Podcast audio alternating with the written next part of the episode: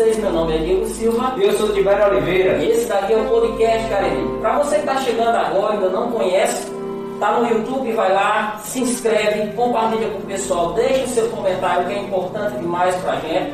Temos agora, você vai ver o QR Code, você que está assistindo no, no YouTube, tem o QR Code aqui no nosso grupo de membros. Lá você pode mandar sua pergunta, enviar sugestões Fique extremamente à vontade, né, Tibério? Exatamente. E nós trabalhamos com o apoio da Lojão das Clínicas, né, Eletrônica Charles, Ponte Musical e também a Planifel. Show de bola. É, desde de onde eu me lembro, na minha infância, antes da gente ter televisão em casa, a gente tinha um som. E assim que apareceu o aparelho de CD, primeiro aparelho com três bandejas, meu pai comprou, foi um dos poucos. Não porque ele tinha condição, mas porque ele tinha paixão. Parecia uma casa financiada.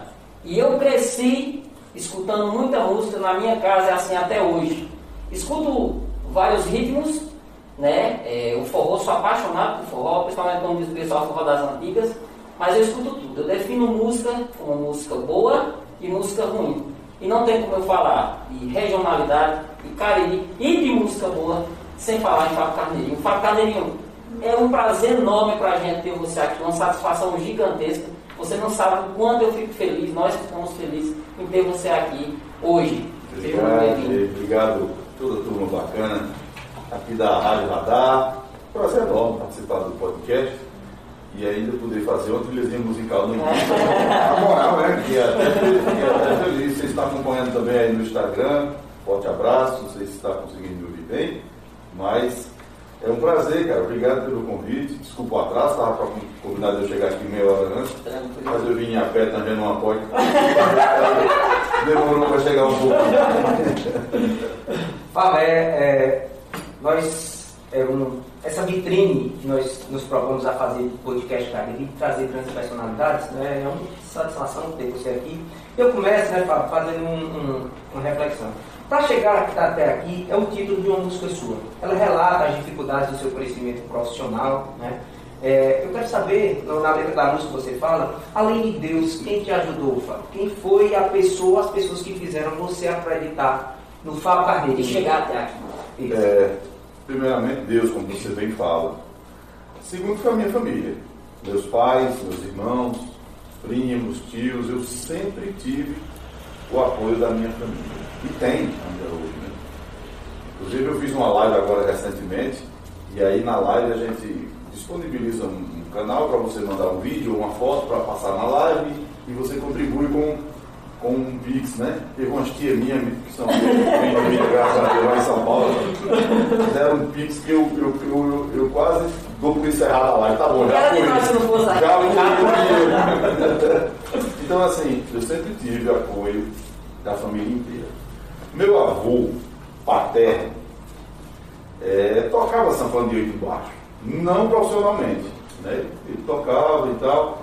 Meu pai, quando eu era jovem, no sítio, lá em Caririaçu, meus pais são de Caririaçu, também arrumou uma sanfoninha, começou a dar uns pãozinhos, mas não, não pôde ser músico profissional. E, e depois chegou eu. Então eu sou o único músico da família. Aí eu acho que por essa herança da família, que queriam, assim, sonhavam em o avô ter sido músico, não foi, meu pai ter sido músico, não foi, aí chegou a minha vez, agora isso aqui vai ter que ser. Aí juntou todo mundo e ajudou, e eu estou na luta até hoje. Mas eu não consigo me enxergar em outra profissão.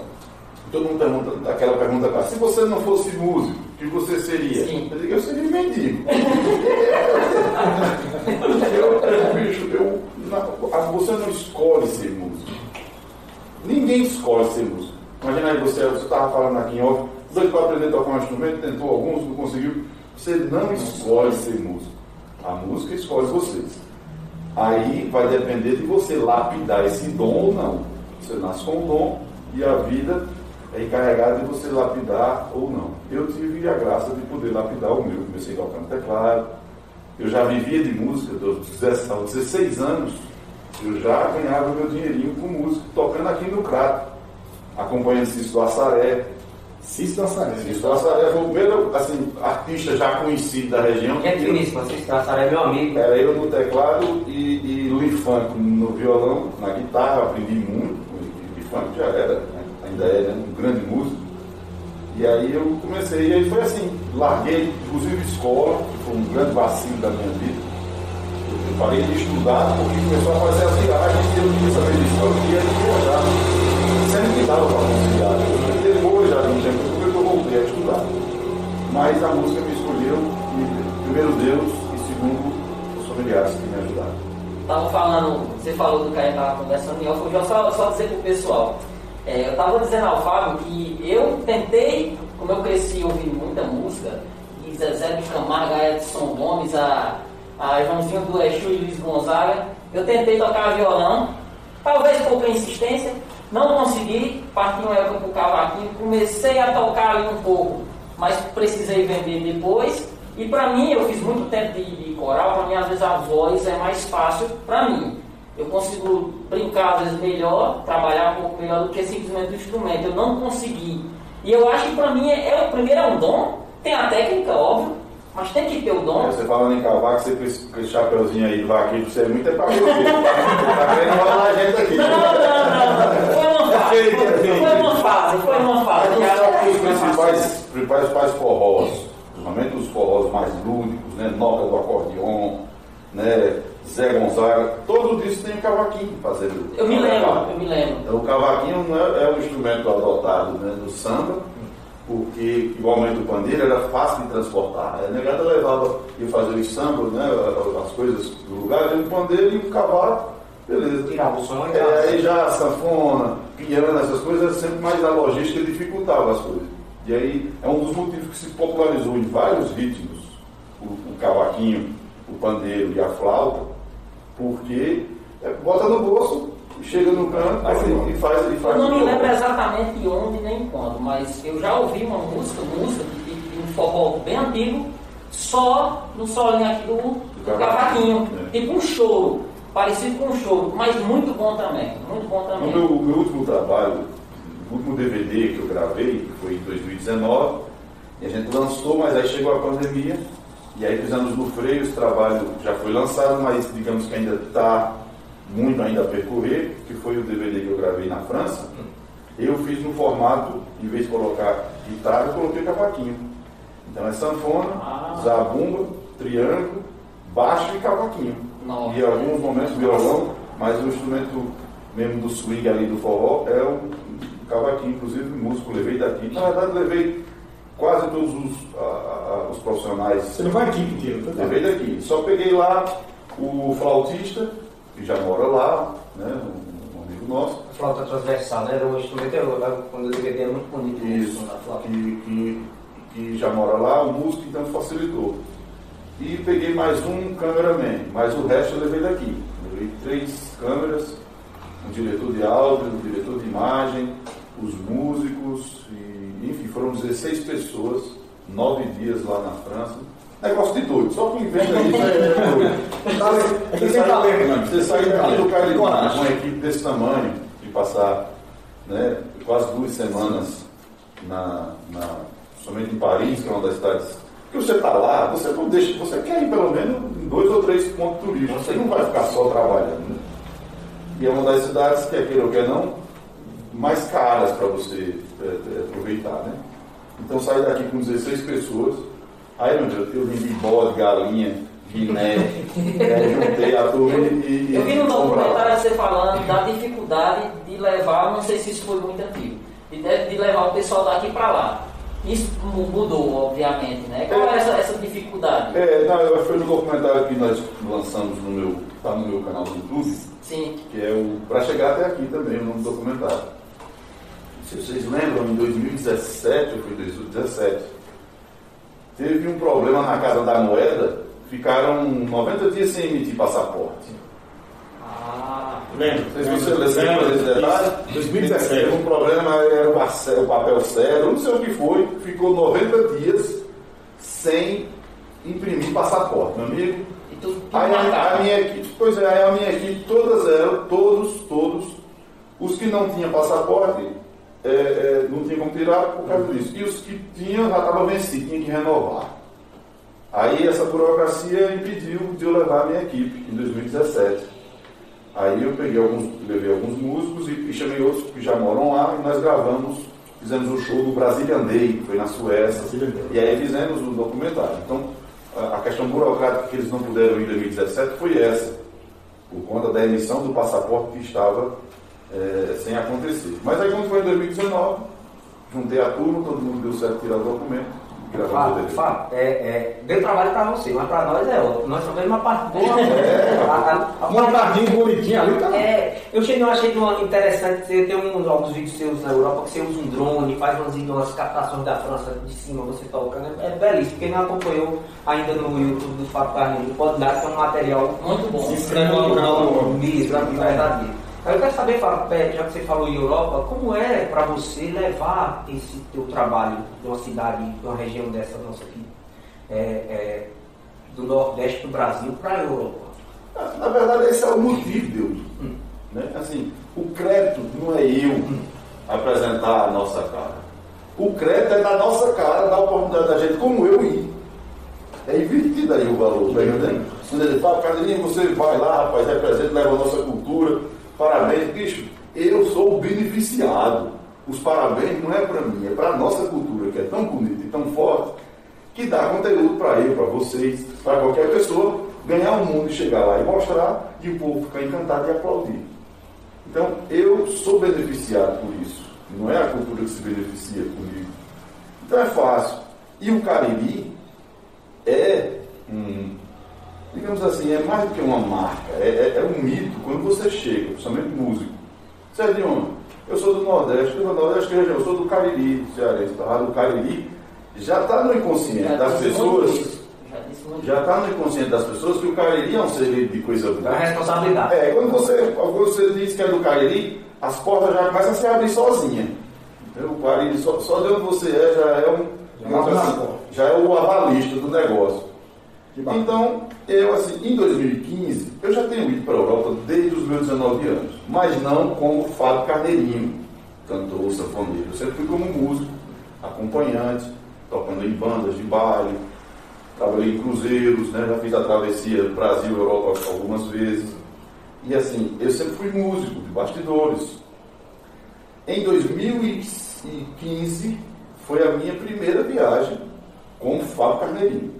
Eu já tive várias vezes, morei um tempo na Alemanha, mas não como Fábio Carneirinho, eu era músico instrumentista acompanhando. Então, em 2015, eu fui, eu comecei a perceber é, um movimento de forró muito grande. Eu via, na, seguindo os colegas, sanfoneiros e tudo, comecei a ver forró ontem em Munique, na Alemanha, foi massa demais, ali as fotos, galera. Ah, forró ontem em Londres, forró ontem em São Petersburgo. Eu falei, porra, bicho, Tá rolando no mercado aí. Aí eu fiz uma coisa que todo mundo pode fazer, e eu sempre que tenho oportunidade, peço para falar isso, porque é um toque para os colegas, seja músico, seja comunicador, seja ator, seja o que for, seja trabalho com arte. Quando eu percebi isso, em 2015, cara, eu sentei e dei um Google no computador, forró na Europa. Aí, bicho, o Google, velho, é bicho fuxiqueiro, dá notícia de tudo. Que fim, né? Aí eu fui lá, fiz uma lista, mais de 50, mais de 50, não me lembro exato, mas foi de 50, 60 contatos que eu vi de Facebook, de Instagram, de e-mail, da galera que mora lá e faz forró. Essa galera, a grande maioria mesmo, esmagadora, não são os músicos, são os professores de dança a galera que ensina nas academias de dança começou a incluir na, nas aulas forró, porque até então era samba, bolero, hum. gafieira, aí agora tem forró. Aí eu fiz um portfólio, meus vídeos, falando de mim, mentindo, que nem esse. Que nem esse, disse, eu vou pensar aí, homem culto, isso aí acaba paga pro cabo lá, escreve um negócio bonito aí pra mim. Aí, aí eu mandei pra turma lá. Sou Fábio Carneirinho, tá aí os links dos meus vídeos, meu trabalho. Vou estar aí na Europa. Eu não mandei um e-mail pedindo para o cara me levar. Só vou estar aí de tal dia a tal dia. Mentira, não estava nada certo. Ah. Aí. Uma vez, né? É, porque é o seguinte, se a maioria responder, se a quantidade de pessoas responder for o suficiente que vale a pena ir, eu vou. Se não, Meu amigo, muita gente das pessoas, você vai estar aqui, cara, eu gostei de trabalhar, vamos fazer um forró. Aí fui, aí fui fazendo a logística, nesse final de semana dá certo em tal região da Europa, no outro já é tal região, fiz a logística, eu, meu celular e o Google. Estou dizendo isso porque se eu pude fazer, qualquer pessoa pode. Claro que necessita Tem que ter coragem, né, também. tem que ter, não pode chegar lá também só porque o cara sabe cantar duas, três músicas fazer isso, não, tem que se preparar.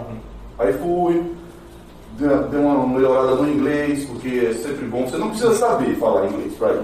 Mas se você souber, O básico, né? muitas portas se abrem. Aí, velho, fiz isso. A primeira vez eu fui bancando, comprei minha passagem. Eu já tinha ido algumas vezes, tinha alguns amigos, algum lugar eu ficava em hotel e outro lugar eu ficava na casa de um amigo. Pronto. Fui programado para ficar 30 dias, fiquei 60. Porque chegando lá, foi aparecendo. Tocava hoje aqui, tinha um cabo lá e dizia, pai, gostei demais, eu moro em tal estado, não vou fazer nada. Vou embora mais não. Bora. Aí fiquei 60 E dando dias. bom, hein, Fábio? Dando bom. Pois é, dando bom. No final, não ganhei dinheiro né, nessa primeira viagem, mas eu ganhei uma coisa muito mais importante do que o dinheiro, que foi poder ir em quase todos os lugares que faz forró na Europa e poder conhecer todo mundo e selecionar os que valem a pena e os que não valem e abrir o mercado. Mas deu pelo menos para se pagar? Deu, se Né? pagou. Mas aí na segunda eu já fui só para onde eu sabia que era interessante profissionalmente e financeiramente. Porque a questão do dinheiro é importante, mas ela não é tudo. Sim. Tem evento que vale a pena você pagar para ir. E tem evento que por muito dinheiro não vale a pena você ir. Está entendendo? Essa nossa. Então, é, essa- esse discernimento eu tive lá na primeira ida. Eu selecionei na primeira ida. Então, essa conversa toda que eu estou dizendo aqui é para dizer que qualquer pessoa pode ir. Né? Eu, não, eu não tenho um empresário, eu não tenho um marqueteiro, não tenho um.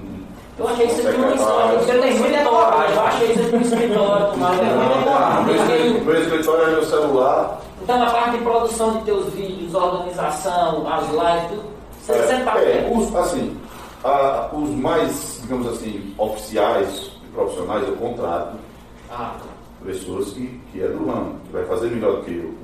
né? Mas nem sempre a gente tem condições. sim. Então, 80% dos vídeos, dos teasers, dos flyers, dos anúncios, eu faço. No meu celular. Nem ligar o computador. Né? Hoje, cada vez mais, essa ferramenta está aí. Você vai fazer uma edição de vídeo, já tem uma pré-edição pronta lá no aplicativo. Ele se Só monta, né? É, É. só monta. Ele faz sair agora. Você muda um negocinho ou outro, sentado no sofá de casa, né? Sim. Muitas vezes a gente perde muito tempo no, no- no- no Instagram, no Facebook, podendo estar fazendo um negócio desse. E eu digo isso para mim mesmo. Eu mesmo perco muito tempo, às vezes, falando merda, falando de política, falando de. Enfim. Mas é, essa é necessário. É necessário. E essa ferramenta, eu posso dizer, então, para os colegas que estejam ouvindo, que queiram fazer isso que eu fiz, é, é a- a- deu certo para mim. Talvez dê certo para você que está ouvindo a gente aí. Você é Então, muito importante. Vai lá, bicho, faz um investimento, precisa ter coragem. Se não deu certo, você pelo menos passou 30 dias na Europa dando uma curtida. E é, e é uma experiência de vida grande. Conhecer outro país, conhecer outra É que cultura. às vezes o cara tem um dom, sabe, e todo mundo diz que ele é bom, já teve essa percepção, mas ele fica esperando o melhor momento, ele fica esperando a ocasião, a oportunidade sempre ela chega de mão beijada assim. Você fez a sua oportunidade, você fez a sua porta No abrir. nosso ramo, na verdade, quase que todos, acho que todos, mas principalmente no nosso, que é música, digamos assim, são quatro pilares. A música, no meu caso, é o principal. Eu tenho que estar bem na música, eu tenho que estar estudando o instrumento, compondo, me inspirando. Eu tenho que alimentar esse pilar da melhor forma. Mas existem mais três que eu tenho que alimentar do tanto que eu alimento esse, que é marketing, produção e venda. Eu tenho que saber de marketing o tanto que eu sei de música. Eu tenho que saber de produção o tanto que eu sei de música. E de venda o tanto que eu sei de música. Porque se os pilares não estiverem nivelados, você vai ficar um grande músico e um mau vendedor. Sim, sim. Ou então, se eu, sei, se eu sou vendedor e estou no, no estudo música, eu sou um é. vendedor e a música. Então, esses quatro pilares têm que estar nivelados. Eu demorei tanto tempo, cara, para ter essa consciência. E aí você tem que dedicar. Às vezes o cara passa seis horas se dedicando ao instrumento, mas não passa uma hora se dedicando a uma estratégia de marketing, a uma estratégia de venda. Mostrar o que você sabe. Acha que isso é uma tendência a- na atualidade, é uma tendência para todo artista, tem que, tem, que, tem que fazer. Não, sempre teve que ter. Só que antes, a gente não tinha essa, essa expertise de fazer. Mas sempre teve. Sempre, os grandes artistas têm um departamento de venda, de marketing e produção. E o artista se preocupa por fazer a música. Só que essa realidade não existe mais. Só que eu acho hoje melhor do que essa época. Hoje existem informações que você pode aprender essas coisas em casa. Só precisa você ter um celular, internet e vontade. Na verdade, primeiramente vontade. Depois do celular e internet. Você precisa ter um centavo no bolso, mas você aprende hoje qualquer coisa na internet. Então hoje, eu consigo, eu sou, digamos assim, você que está ouvindo a gente é um bom músico. Mas é um péssimo vendedor, um péssimo produtor, um péssimo, um péssimo marqueteiro. Você tem como aprender melhorar isso. Você talvez não vai ficar um grande vendedor, um grande marqueteiro, mas você vai aprender o suficiente para essas coisas auxiliar na, na, música que você é, no grande músico que você é. Porque eu tenho muitos amigos, cara, que são excelentes músicos, mas não vendem um show, não vendem uma música, não fazem uma live. Ninguém sabe que eles nem sabem. Porque o cara não está sabendo isso, fica anonimato. Eu pergunto isso porque assim, eu fiz uma entrevista aqui, uma, uma na verdade, um bate-papo. Você, Luiz Fidelis e o Emanuel Gugel. Né? E falando em Emanuel Gugel, eu, eu já vi né, documentários sobre o Márcio Leite, inclusive, e antigamente a gente não sabia nem quem estava cantando. A gente sabia que tinha uma voz. Vocês vai, vai ver Cátia Silene, ela, era só tinha uma voz. Não, você não sabia quem era. E esses artistas antigamente, eles só se preocupavam em subir no palco e cantar, porque por trás tinha uma grande empresa que cuidava. No seu caso, não. Por isso que eu pergunto se essa realmente está partindo para que todo mundo faça isso que achou que está. É necessidade. Eu queria né? ter uma equipe por trás fazendo tudo e eu me preocupar só em fazer minha música. Eu queria, eu queria não, eu quero.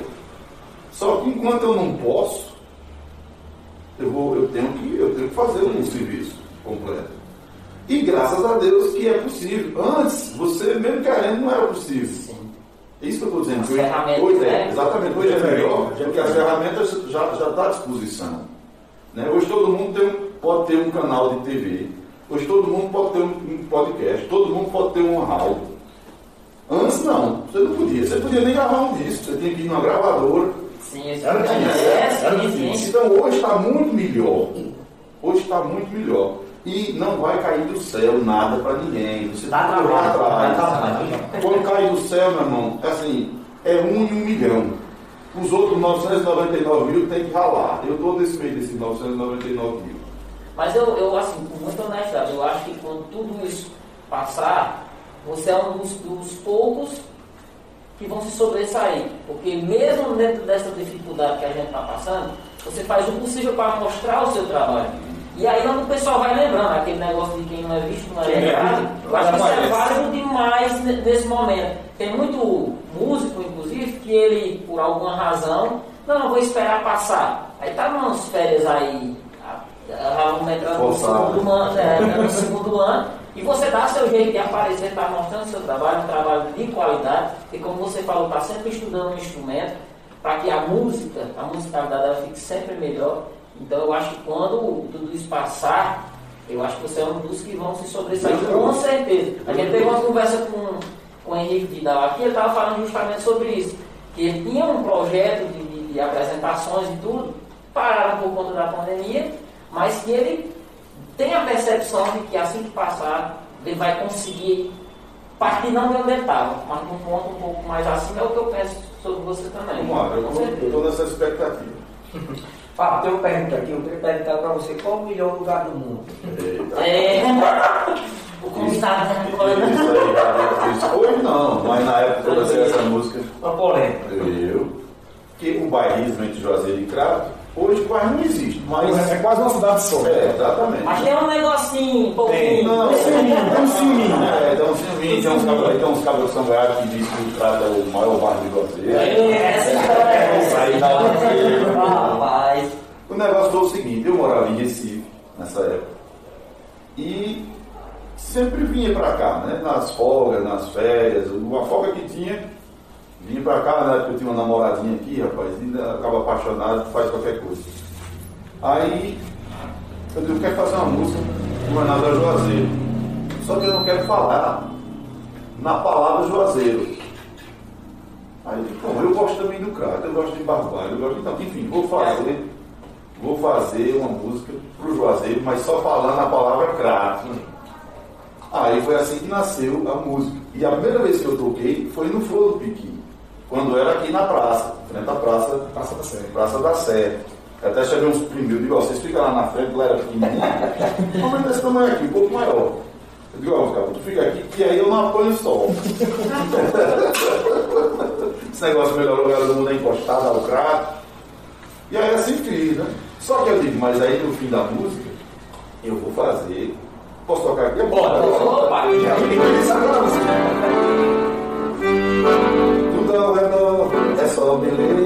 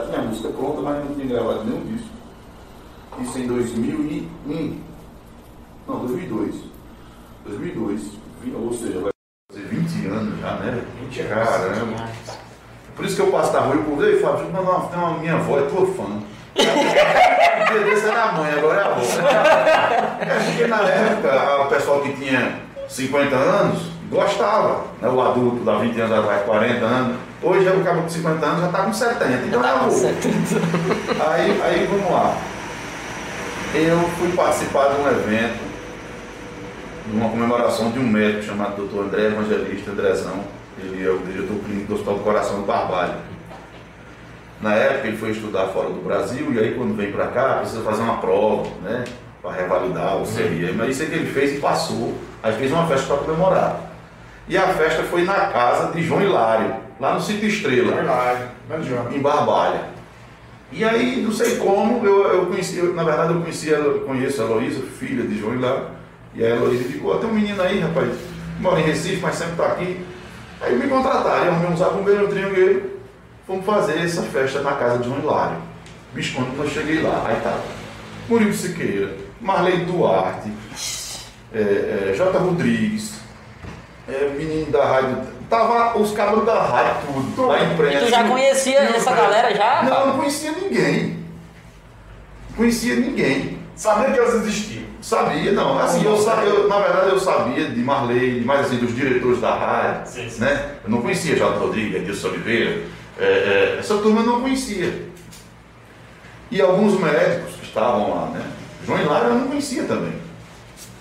Meu irmão, aí eu toquei, parece que agradou. Poxa, aí depois desse evento abriu as portas. Começou por me chamar para uma entrevista, tocar numa, numa, num- numa festa particular, tocar na casa fulano, na casa de Beltano.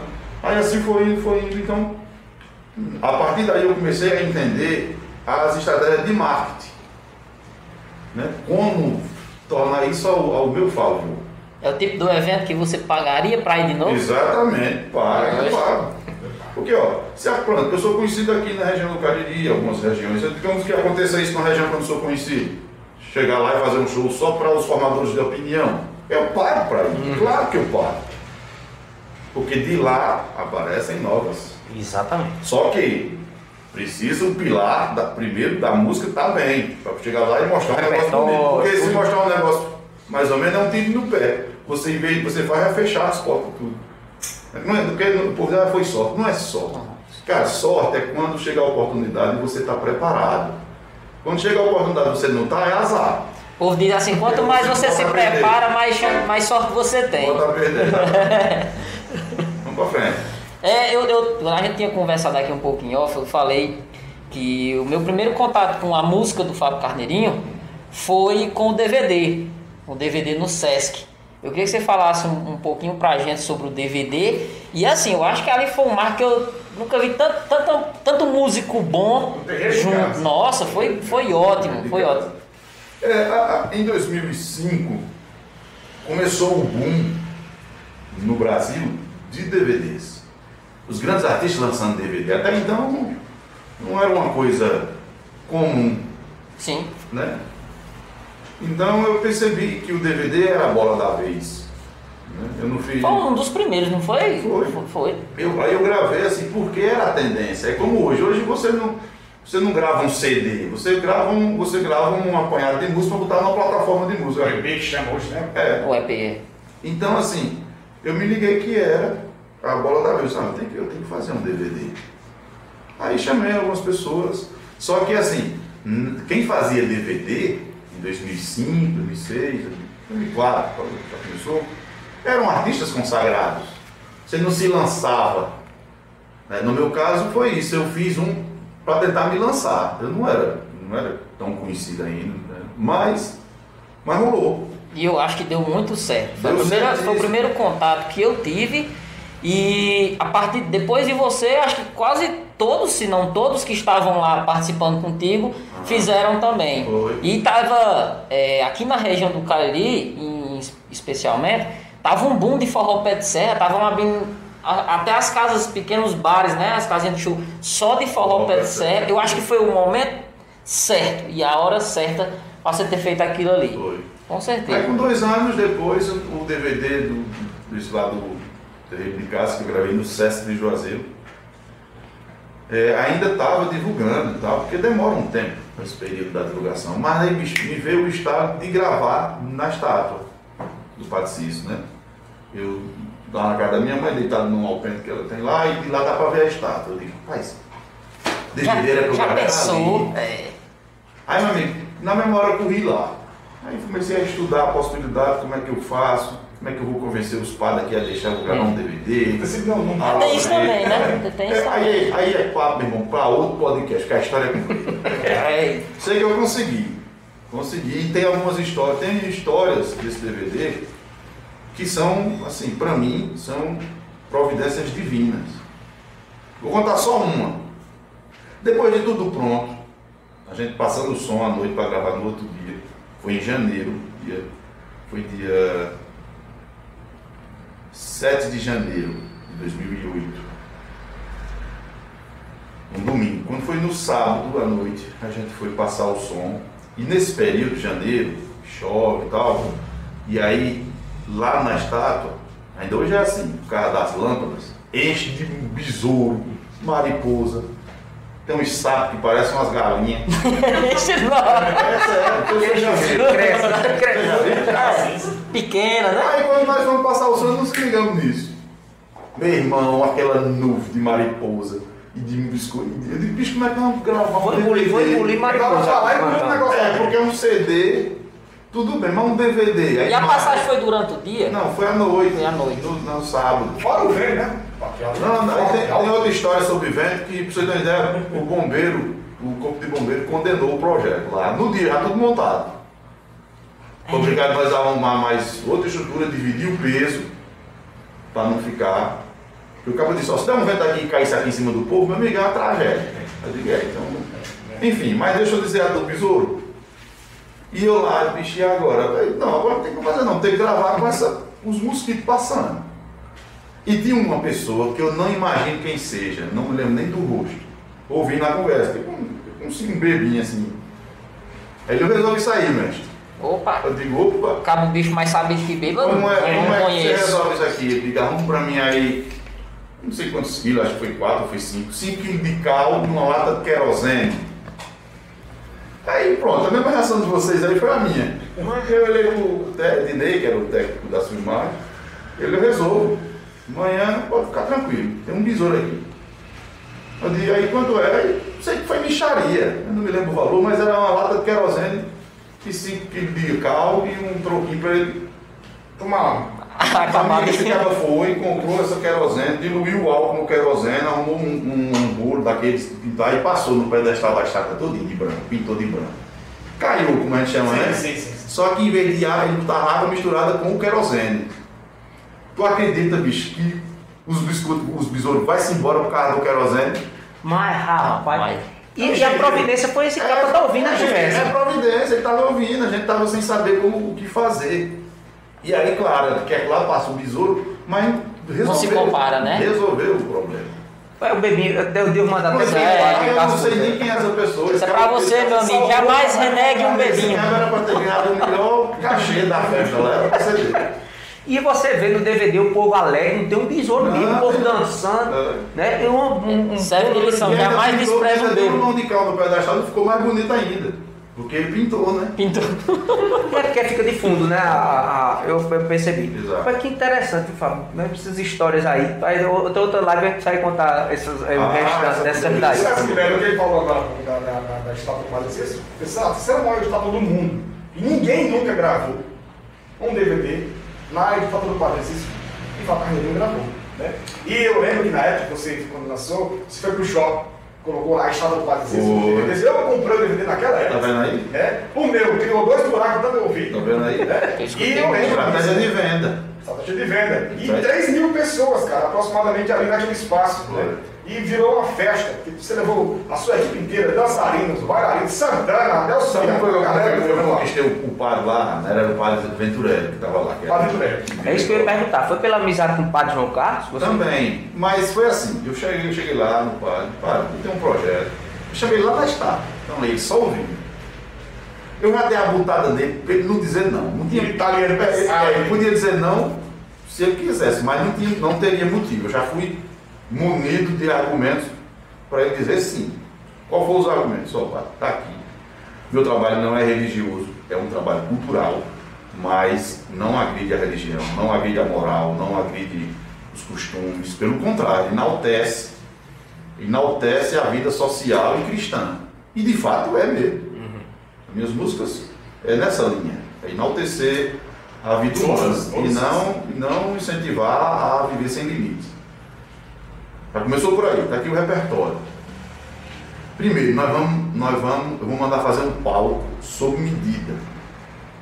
Então, fui numa metalúrgica, os cabos foram lá, mediram, fizeram, comprei um palco sob medida. Eu disse, ó, e esse palco, pai, eu vou deixar aí. Vou dar presente. Ah, aquele palco. O palco lá eu mandei Ah. fazer sob medida nas, para encaixar nas escadarias ali. No pedestal. E esse palco, vai ficar aí pro senhor, pro senhor fazer aí a missa, fazer outros eventos e tal. E quando o DVD estiver pronto, eu vou dar mil cópias para o senhor vender aí para o Romero e ajudar na reabilitação, É, aí. reabilitação da estátua. Que estava um projeto para fazer. E no dia nós vamos fechar e vamos cobrar uma pequena entrada para as pessoas e a metade eu vou deixar também doação para a igreja.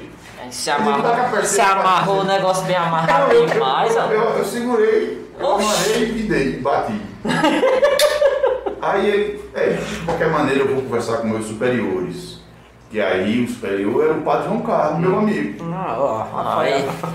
Aí eu disse, bom, conversa com os superiores, que ele conhece meu trabalho e tal. Aí assim foi, cara. Deram o aval. E aí foi sofrimento para fazer aquele DVD. E, é, é, enfim, hoje é bem mais fácil, mas na época, uma imagem aérea você tinha que contratar um helicóptero ou um avião. Não tinha drone ainda nessa. Não, não tinha. E aí não tinha um helicóptero. O único helicóptero que tinha aqui eh, não estava disponível. Tinham dois aviões, assim, esses aviões menores, podia passar perto, fazer algumas tomadas, mas também não estava, que era o avião de, de Dedé Tavares, né? E o avião de Dr. João Ananias. Não estava disponível. Aí o cara, rapaz, ó, tem um amigo meu de Fortaleza que tem um helicóptero. Aí, aí fiz o orçamento, ele, ó, dá certo. Era o dinheiro do mundo todo. E o helicóptero tinha que vir, e tinha que vir um caminhão tanque cam- por baixo, para vir quando o bicho abaixar, Eita, é, logística. fazer a abastecer e ele vinha até chegar aqui. Meu amigo, digo não, deixa quieto. Aí nós fizemos, pegamos uma grua, uma grua de 7 metros, aí eu fiz, fizemos um andaime de mais 4 metros, né? aí ficou, ficaram 11 metros de altura dessa grua para poder fazer as imagens aéreas. Bom, mais outra, outro aprendizado de produção. Né? Pra- Tem, tem, que- tem que fazer essas E para quem acompanhou o primeiro DVD e o segundo, vê um salto de qualidade, principalmente de produção muito grande. Uhum. Quem, acompanha, quem assistiu o primeiro e assistiu o segundo aos pés do meu padrinho é totalmente Pois é, diferente. hoje, hoje, hoje tá- ó, as lives que a gente faz hoje é a gravação do DVD. Hoje o negócio tá pesado. É, estrutura. é, hoje é um DVD. Então assim, quem já teve essa experiência de gravar DVD está sofrendo menos com as lives. Porque é, é praticamente a mesma estrutura, só que com algumas é, questões mais, mais delicadas, porque ao vivo é, é- coisa ao vivo é, é bicho do cão, porque sempre dá uma merdinha ali. Ah, não faz. Fábio, Fábio, eu vou aproveitar para fazer uma pergunta, porque fica evidenciado pela sua fala que você é um acima de tudo de muita fé. Você acredita em você mesmo que as coisas vão dar certo. Você demonstrou nessa né, para esse DVD de termos de estrutura, dessas suas iniciativas de ir para a Europa. Eu quero saber qual é a fé do Fábio, qual a importância também do Padre Cícero para você, Fábio. É, a minha fé, ela começa dizendo que está acima das religiões. Eu sou católico, mas a minha fé, ela, ela independe da religião. Porque eu acredito que a fé é, fé é, é quando você dá o passo mesmo sem entender. Né? Você se joga no, num abismo, tendo a fé que vai ter alguém esperando lá embaixo, mesmo sem saber se tem. Isso é a fé. Essa é a fé. Então, a fé em Deus para mim é isso. Sem entender que a gente ninguém explica ninguém entende Deus. Essa é a, essa é a verdade. Então, a minha fé ela está acima de qualquer coisa. Mas eu, eu cresci e aprendi e ainda continuo aprendendo aos ensinamentos da minha, da minha religião, que é a Igreja Católica que tem dois mil anos e que já vem, vem mudando, já mudou de conceito É, durante e esse continua 2019. mudando. É, e continua. E, essa, e para mim essa é a graça divina, porque imagina a gente continuar, apesar que eu acho que tem muita coisa dentro da minha religião que já era para ter evoluído. Né? Mas aí quem sou eu para. É porque a religião, imagina assim, imagina que Deus é um rio e as religiões são os barcos. Você escolhe um. Aí é às vezes você não escolhe um e vai nadando só. Mas o que você escolhe No barco vai ter o capitão, vai ter o timoneiro, vai ter a galera. Então, assim, você tem que se adaptar àquele sistema daquele barco. Pra- mas va- o barco vai sob Deus. É, ir pra, é, é todos vai para o mesmo caminho. Então, eu entendi e aceito as virtudes e os defeitos da minha religião. Aprendi a, a saber que é isso, é como uma família. Já pensou em mudar, Fábio? Por algum não, motivo? Não.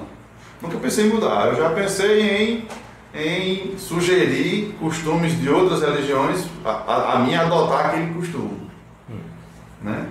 Eu, eu já, já pensei nisso. Mas já teve, já teve convite, obviamente. Vamos conhecer. Já, já minha, Ah, minha mulher é ah, evangélica. Ah, Minha mulher é evangélica e nós já, Dentro de casa, já- É, nós, nós já nos casamos assim. Ela é da igreja batista e eu sou católico. Cara, e a gente se dá super bem. Ela vai pro culto e eu vou pra missa. Às vezes eu vou no culto com ela, vai ter um culto especial hoje, fala, não sei o que, das famílias. Queria te chamar pra ir embora. E acho massa. Aí às vezes tem um, um, um negócio especial na minha.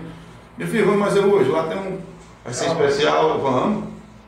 Olha, para você que está nos assistindo, um exemplo de tolerância religiosa dentro da própria casa e é possível conviver. Nós estamos necessitando dessa tolerância atualmente. Né? E nos tempos atuais da a gente tem visto tanto isso, cara, essa questão aí da, da, da dos próprios preconceitos, e dentre eles vem a religião, e você vê, hoje você casado, né, com, com sua esposa, e tendo essa, essa, essa, essa, essa divisão, que não, diria divisão, mas essa junção de religiões, de respeito, que é o mais importante, que trabalha ainda mais essa questão tolerante, de você ir na igreja, ela ir na sua. É. E nem por isso vai desmerecer o seu Deus ou dela que é um só. De jeito nenhum. É porque assim, ela nem está errada nem está certa, igual a mim.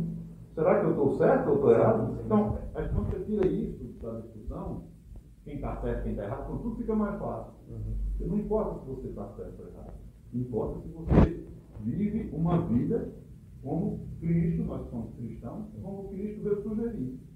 Se você vive essa vida, e é difícil pra caramba, não importa a sua religião. Não importa. Mas se você vive como Jesus veio dizer que gente viver, está tudo certo. Cristo era católico, nem evangélico, nem de é, outras tem- tem- religiões. o pessoal né? fala muito isso, independente da sua religião, siga o exemplo de Cristo. Ele é um exemplo acima de tudo, em falar em, em religião, ele é um exemplo de homem. A gente, a gente falou dos, dos Por DVDs, religião, Cristo era judeu. É, Sim, sim. a gente falou dos DVDs, Fábio, eu não sei se eu posso, posso pedir, se você pudesse fazer uma canjinha pra gente, daquele começo, a, a música, não vou mais errar com... Ali eu, eu, não, eu, tava, eu tava esperando o menino me dar, deixa pra me pedir, cara. Eu tô com essa música na cabeça, ó. Você pensa Ah. que eu não quero dizer. Já vou errar com alguém, meu amigo. Essa música, essa música, Vocês vão me dar licença? Eu não sou obrigado, não. essa música foi um vacilo eu dei. Qual é a história? Eu e a mulher lá de casa. Opa! E o pedido de desculpa dessa, ela não teve como negar. Aí eu fiz a música. Não vou mais errar com você.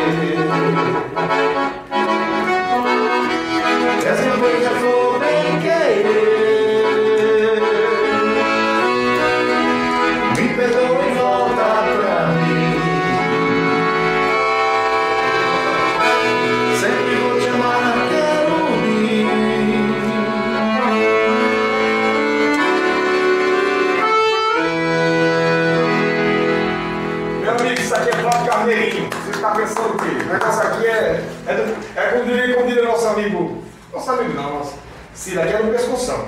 Não venha não, que o negócio força. Aperta no botão dessa máquina aí pra ver se sai. Tá agora, ó. Fábio, a gente, viu agora você. Essa, essa canção é sua, né? Essa canção é Essa é sua. E aí, cara, é, uma questão já que ele fez o pedido dele aqui, eu queria é, que você falasse um pouco sobre o trabalho que você fez com um cara que, assim como você, lá do sul, né? E hoje você é caribense, claro. Mas o, o grupo Fala Manso, junto com o Tá, né, fez muito sucesso, levou o forró também para o Nordeste, o forró do Nordeste, lá, pro, lá do sul mesmo, né? E você fez um trabalho com ele, você fez uma canção com ele. É, é, tudo que eu queria, canção do Rafael Moura, que eu acho muito bonita, cara. Eu queria que você pudesse dar um- uma palhinha ali pra gente também essa Mas eu posso falar antes um pouquinho de uma, Sim, uma sim, experiência por favor. contar? Deve. Por favor. Eu, cont- eu contei isso pra ele, bolou de dar risada. Eu morava em Recife e, e antes, como eu falei, eu só tocava acompanhando outros artistas porque eu não botava fé que, que cantava. Né? Eu não cantava, apesar que eu cantava muito mal mesmo, aí fui evoluindo. E aí eu disse, rapaz, não, não é você só música. Aí um dia eu em Recife fui assistir aquele programa Bem Brasil da TV Cultura. Não sei nem se tem ainda. É, acho que não. Programa muito bom, né, Fábio? Era, aí era Dominguinhos. O que era bom acabou tudo. Dominguinhos ia fazer o, o Bem Brasil. Aí botaram o, Fala Mansa para abrir o show. Sim. Ninguém nunca tinha ouvido falar do Fala Mansa nessa época. Aí quando eu vi o Tato cantando, eu achei horrível. Eu, particularmente, Sim. eu estou dizendo isso aqui ao vivo porque eu disse a ele depois. e a gente se abriu de sua cor. Só que eu não, eu não era humilde o suficiente para entender que eu era pior que ele. Só que aí eu, eu digo, bicho, se esse cara tá aí na televisão, tocando esse violão assim, todo malamanhado, com essa vozinha. Deu coragem Bem Fábio. nasal, Se né? esse cara vai, eu, eu, eu, eu vou. Mas no início era bem nasal mesmo. Mas assim, eu dou graças a Deus que ele, aí ele me incentivou a cantar. Né? Eu fui cantando meio pior do que ele. Aí assim, a gente foi, foi passando o tempo, ele evoluiu o, o Fala Mansa, o Tata, uma das pessoas mais iluminadas que eu conheci, um cara do bem e um grande artista. E manja dos três pilares além da música, do marketing, da produção e da venda. Não é à toa que há 20, mais de 20 anos os caras ainda são o que são. Então, meu irmão, eu, quando eu abri uma casa aqui, chamada Aprisco, aqui no Juazeiro, aí eu convidei o Tato para vir cantar, ele veio, e aí a gente é, estreitou a amizade e eu lancei a música do que eu queria e aí mandei para ele para participar, e ele aceitou, e enfim, essa música hoje tem mais de 50 regravações, né? até Fagner gravou essa música, agora recentemente o Gustavo Lima. Vem que a minha casa não é rica, mas tem eu. E seu abraço só se encaixa com o meu. Que a sua vida não tem graça sem a minha.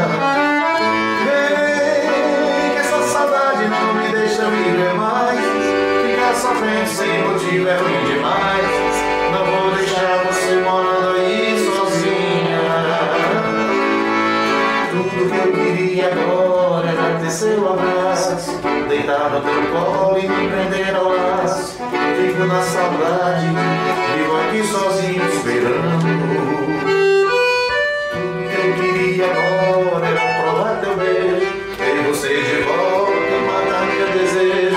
vontade louca, juro, não estou aguentando. Vem, que a minha casa não é rica, mas tem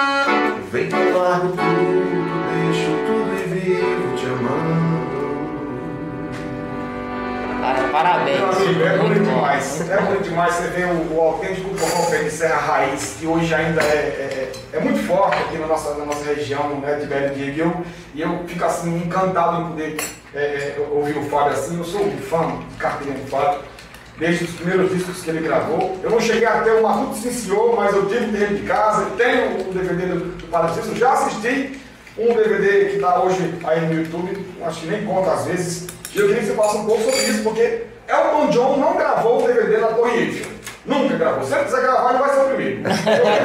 Perdeu a chance. Perdeu a chance, amigo. Perdeu a chance.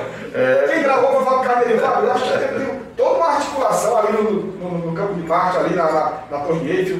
Eu, eu, vi que você falou é, em uma entrevista sua que teve mais de, era mais de 100 pessoas, dentre elas 79 pessoas estrangeiras. Né? Poucas pessoas brasileiras ali. Você já passou aí por vários países, tocou no Brasil que é um dos maiores eventos de música é, internacional, mas tocar na França, meu amigo. O cara já veio da, da estátua do Padre Cícero e acolchou o negócio agora, na, na, acolchou o negócio na Torre uma logística e uma, uma audácia boa de levar essa onda. Nordeste está aqui debaixo da Torre Eiffel, meu amigo.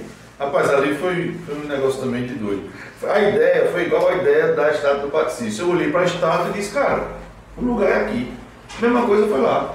Eu participei de alguns festivais de forró na França. Sim. E aí, não, não, tem como ir em Paris e não ir lá na torre, cara. Não tem jeito. Eu já, pra você ter ideia, uma vez eu fui, fui fazer um show. Pronto, do Brasil andei. Nós saímos de Fortaleza para a conexão ali em Paris, aí esperava seis horas para pegar o voo para a Suécia, né? Quando foi o Brasília Day. Nós saímos do aeroporto e pegamos um, um, um, um, ônibus, depois um metrô e fomos na torre, ficamos lá e nós voltamos para o aeroporto de volta. Pra você ter ideia como é. Aí, cara, o lugar de gravar não foi nem por causa da torre. Eu sempre chegava na torre por uma via, né? Por, um, por uma das ruas lá, sempre pelo é. Não sei porquê, outro dia eu e o Thiago Lima, que foi o produtor, me ajudou lá, que é um brasileiro que vive lá, nós fomos para outro lugar e a gente chegou pela torre por outra rua, por trás da torre. E aí passamos em frente a esse, coretozinho onde, eu, onde foi a gravação é, dele. É, quando eu vi o coreto e vi a torre, eu digo, é, é aqui. Já, tá, já tá me esperando o canto. é aqui. Ele disse, rapaz, bicho, pois é, vamos articular. Aí ele começou, foi um, um pouco mais de um ano. Já tinha acontecido os atentados, teve os atentados na França, né? Aqueles... Teve, já tinha acontecido. Já tinha acontecido, então se dificulta Aí, mais, né? É, rapaz, os caras pesquisaram a minha vida toda, nas minhas redes sociais, enfim, tudo. Aí, sempre depois de um ano de negociação, eles liberaram, tive que pagar lá as taxas administrativas, que não sou eu, é qualquer pessoa. E eu só, a gente libera, mas não pode ter nenhuma ornamentação não pode ter nada escrito. Tem que ser lá no espaço do Coreto. E você tem das 17 às 20 horas para usar. três horas para gravar. Hum, hum. A princípio, quando ele disse que não podia ter, não podia ter é, é, ornamentação, eu fiquei triste. Mas depois, quando ele disse o, o, o tempo que eu tinha, eu fiquei feliz. Ainda bem. Certo. Se a pessoa fosse inventar botar uma coisa, não dava tempo em três horas. É do jeito que tá lá, você chega, liga, grava, desliga e vai-se embora. Cara, às 20 horas os caras desligaram a energia. É, lá é assim, lá o negócio. Você passa isso não, meu Foi aí eu digo, bem, beleza. Aí articulei e fui, e fui gravar. Nós, nós mesmo montamos as coisas rapidinho. Talvez por isso que deu certo, porque foi uma coisa pequena, 100 pessoas, cento e poucas pessoas apenas, em cima do coreto. E sem, sem fazer muita zoada, sem, enfim. Foi um atrativo que a gente ia passando, né? Muita gente veio olhar, ficava um pedacinho enquanto doava, né? Muitos turistas e tal. Então, eu, eu consegui por causa disso. Mas é como você falou, ninguém gravou. Talvez por isso, porque talvez pelo fato de não poder fazer uma, uma produção. Querer mexer. Esses artistas mais. mais já, já frescura, né? Eles não querem ser contrariados. E se você vai gravar em um espaço ali, eles querem fazer do jeito dele. Porém, existem algumas, é, é, algumas regras, algumas situações que dependem muito de autorizações. E você estava entrando levando seu forró pé de serra, nosso forró pé de serra aqui, o autêntico forró para a França, né? Já tem passado entre outros países, então, peraí, eu faço. E você, acho que pelo, pelo, pelo, pela, a, a, a gente fala, é por trás das câmeras ninguém vê nada, né? E você percebe uma coisa, que o DVD, o DVD ali em si, é muito bacana, muito bonito, desde as, desde as suas postagens que você faz com a, a galera que você encontra lá na ponte, é, o rapaz com a namorada que, que pediu para você tocar a música não, não mais errado com você, e aí mesmo assim, com toda essa dificuldade, que a gente não imagina que tem, você vai lá taca o play e puxa o forró Só que os comentários. A gente só vê a parte boa, né? Que ele A disse que sofreu boa. muito, mas. Graças a Deus, né? É, Fábio, você também tem uma veia, pontinhos. uma veia muito humorística que eu acho muito interessante. Eu quero saber é, como eram essas lives que sua esposa pedia pra você fazer, no caso. Pior que não pedia, ali foi mesmo uma inspiração divina. A pandemia, né, ela fez com que a gente se reinventasse. E eu fui abençoado com essa música do, do Não Aguento Mais Live, porque foi muito assim, caiu como uma luva, né?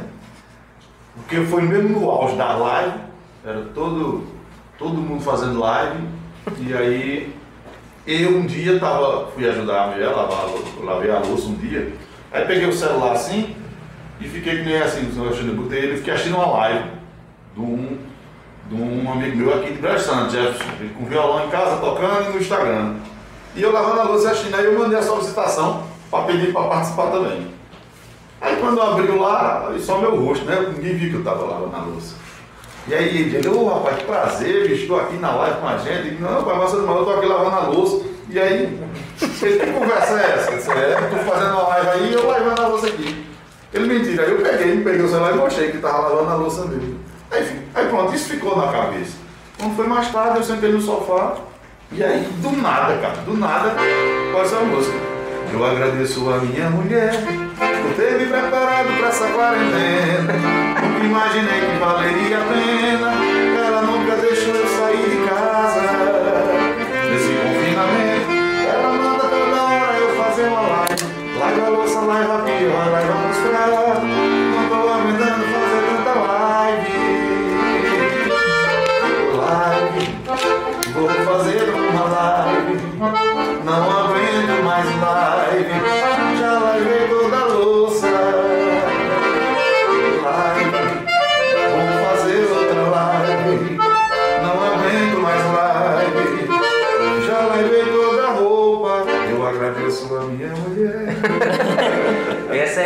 é, é, foi, sobre o Faustão, né? Com Pois é, essa- aí eu fiz, aí primeiro eu fiz o áudio, gravei o áudio, mandei pra turma, eu gravei não como uma música, mas tipo como um jingle, né? Como uma, uma tirinha dessas assim.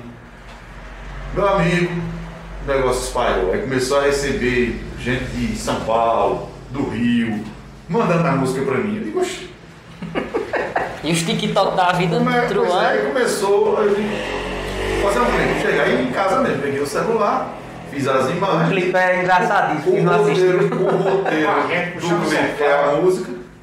Bora, velho, fazer aqui. Fizemos várias. Tudo no celular, cara. Daí, é. Aqueles cortes todos no tudo celular. no celular. Aquilo ali eu fiz tudo no celular. Aí eu disse, pronto. Aí botei no canal, aí todo mundo começou a fazer os clipes. Eu recebi muito no WhatsApp. O cara começou a fazer. Aí, ó, Deus abençoa, cara, quando você faz as coisas. Aí um amigo meu, que mora inclusive na Europa, é amigo do produtor lá do, do, do Tirulipa. Não sei nem se devo dizer isso, mas vou contar aqui. E aí esse meu amigo disse, Fábio, vou fazer um esquema aqui, ó, lá no meio de campo, para Tirulipa fazer um clipe dessa música, gravar. Falei, Porra, show de bola. Tirulipa tem milhão de seguidor, o cara tá na crista da onda, é humorista, vai ficar massa, né? Beleza, sei que fez o contato, o que foi que fizeram lá? Não sei se isso foi ideia do Tirulipa. Fizeram outra música copiando a minha. Né? Não gravaram a minha. Fizeram a paródia. né? Fizeram uma diferente. Que, assim, não rolou. Não rolou. E eu fiquei triste com isso. De, porra, velho. Os caras copiaram meu negócio em vez de gravar, só que não precisam dar, dar, dar nada pra mim, só dizer que a música era minha. Dá Dá, dá o crédito, né? Dá o crédito. Carneirinho, como que muita gente fez.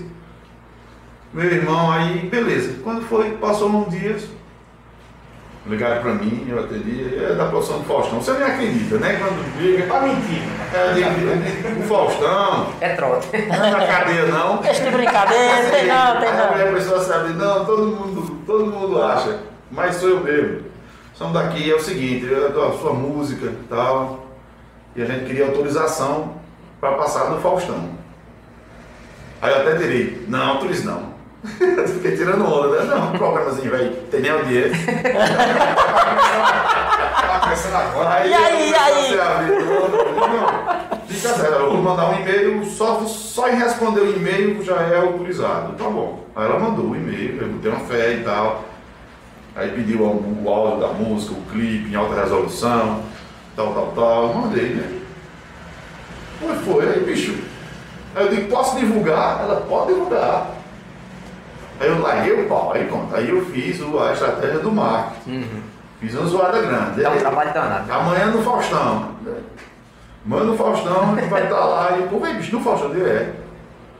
É. E aí eu digo, beleza. E aí, geralmente, o programa do Faustão termina com a com as 20 cacetadas. Né? Isso. Termina as 20 É o cacetadas, ponto né? alto, né? fantástico. É. Começou as 20 cacetadas e não passou o clipe, olha. E eu digo, eita, pô, agora? que vergonha. Mais é uma vou vez. Todo mundo esperando. Como é que eu vou dizer o povo? Rapaz, é bronca pesada, viu? Bicho, eu já fiquei desgostoso. Quando começou as 20 cacetadas, eu digo, é, me, me enrolaram.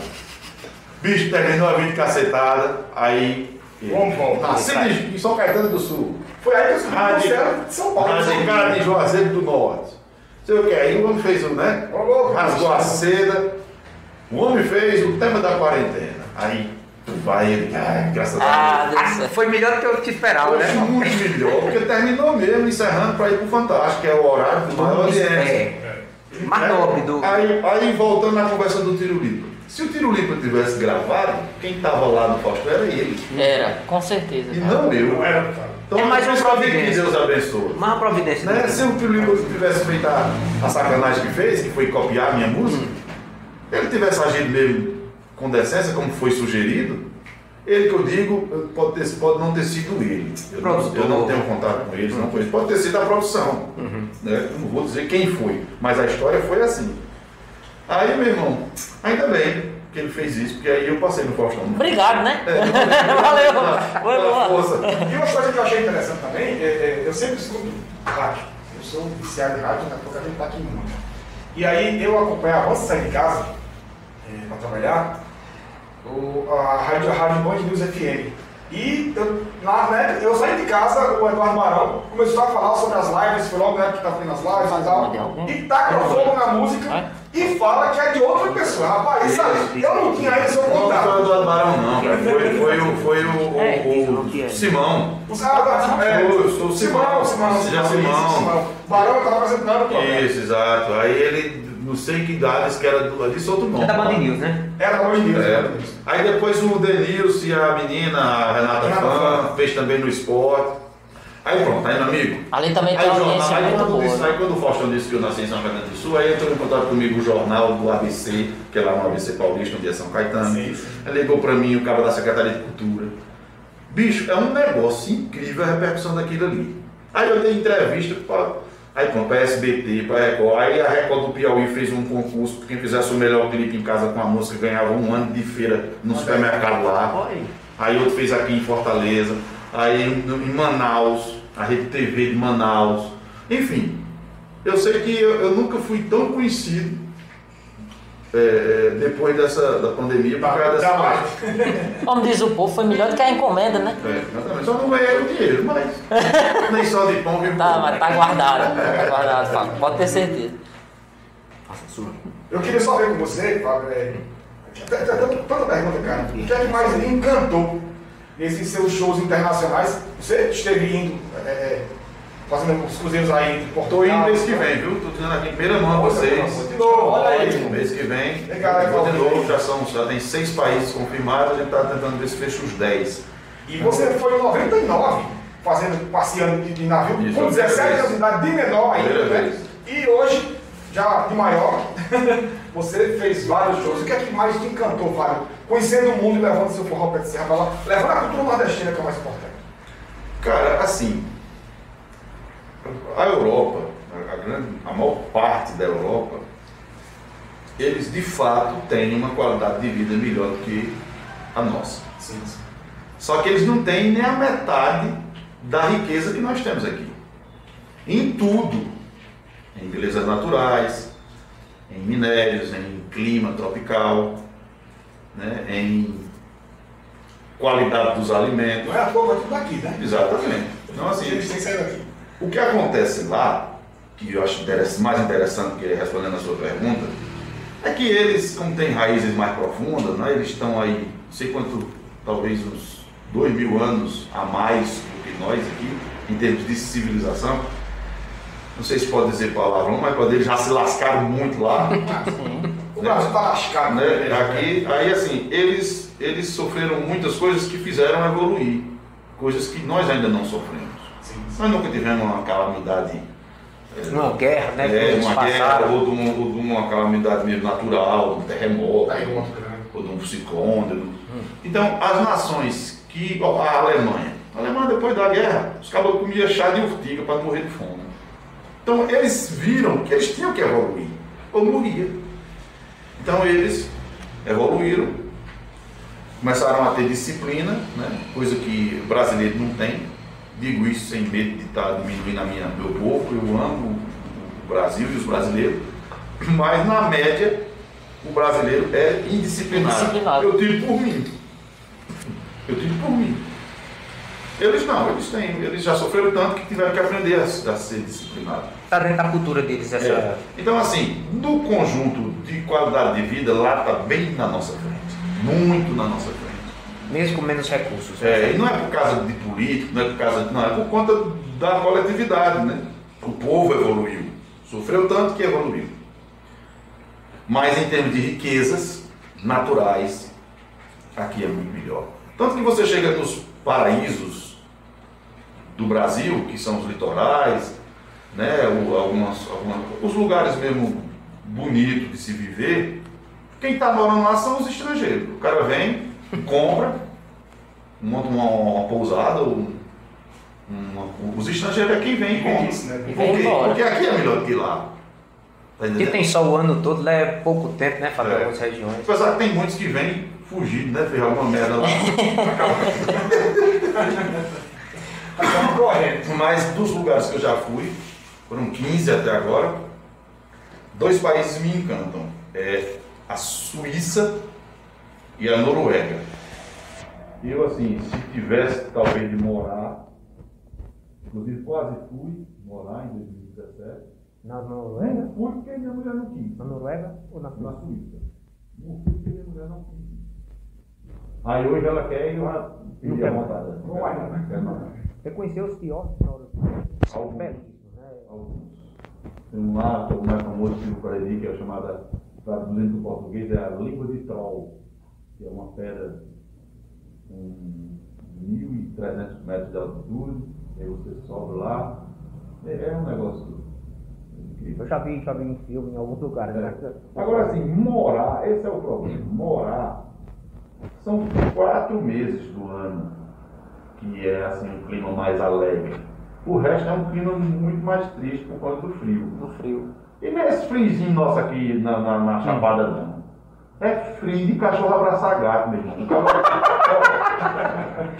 Você o sanfoneiro tocava ou congela, né? Frio, frio. Tinha, tinha dia que eu olhava assim, rapaz, eu acho que eu mudei de sexo. é, frio, é assim. É você viver nisso. Passear é uma coisa, morar é outra. É necessário. Né? Eu tenho uma grande amiga que é daqui do Crato, Cíntia Libório, que mora na Noruega. Ela mora no norte, ela mora a 60 quilômetros do Círculo Polar Ártico do Norte. Ah, ela é daqui do bem quentinho. É bem quentinho. Cara, eu fui lá, eu fui na casa dela. Foi assim, em 2016 eu fui fazer lá, fazendo shows, aí fiz um show em Oslo, que é a capital da Noruega. Que é muito distante do ela mora. Ela mora no norte, e Oslo já é no sul do país. E ela me acompanhando pelo Facebook, pelas redes sociais, ela, rapaz, bicho, eu, eu não estava com dois ou três anos que ela não vinha aqui, e com saudade. Ela, rapaz, eu vou tocar aqui na Europa e não poder ir.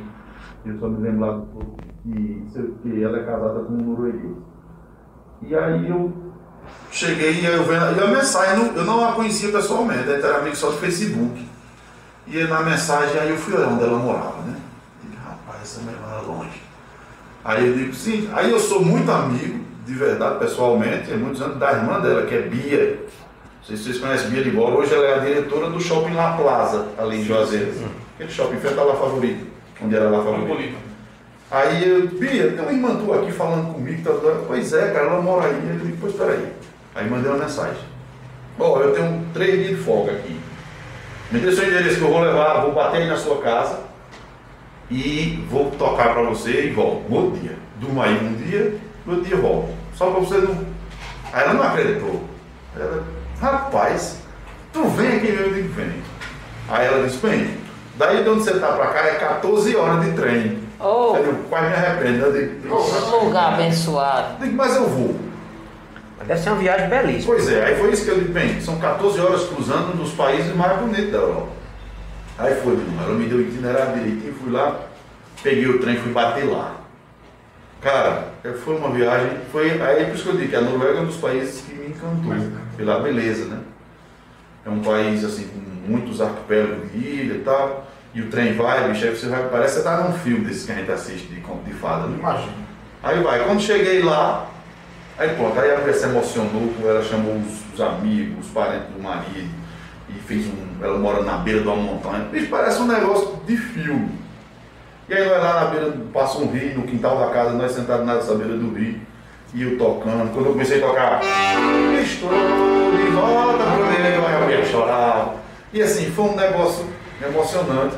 E Deus me, me abençoou também nessa viagem, porque eu realizei um sonho. Na volta, no outro dia, passei um dia só lá. No outro dia, a volta era de noite. Ela me levou, era uma hora da manhã o trem. Eu disse: Ó, pode ficar muito tarde, vamos me deixar lá umas 10, 11 horas. E aí eu fico esperando o trem. Ela foi me deixar. E aí, bicho, estazinha pequena, eu fiquei na estação. Ela foi, me deixou lá dentro e tal. E aí tava meio frio, não tava tão frio, mas tava. E aí quando pensava, então lá vem ela correndo.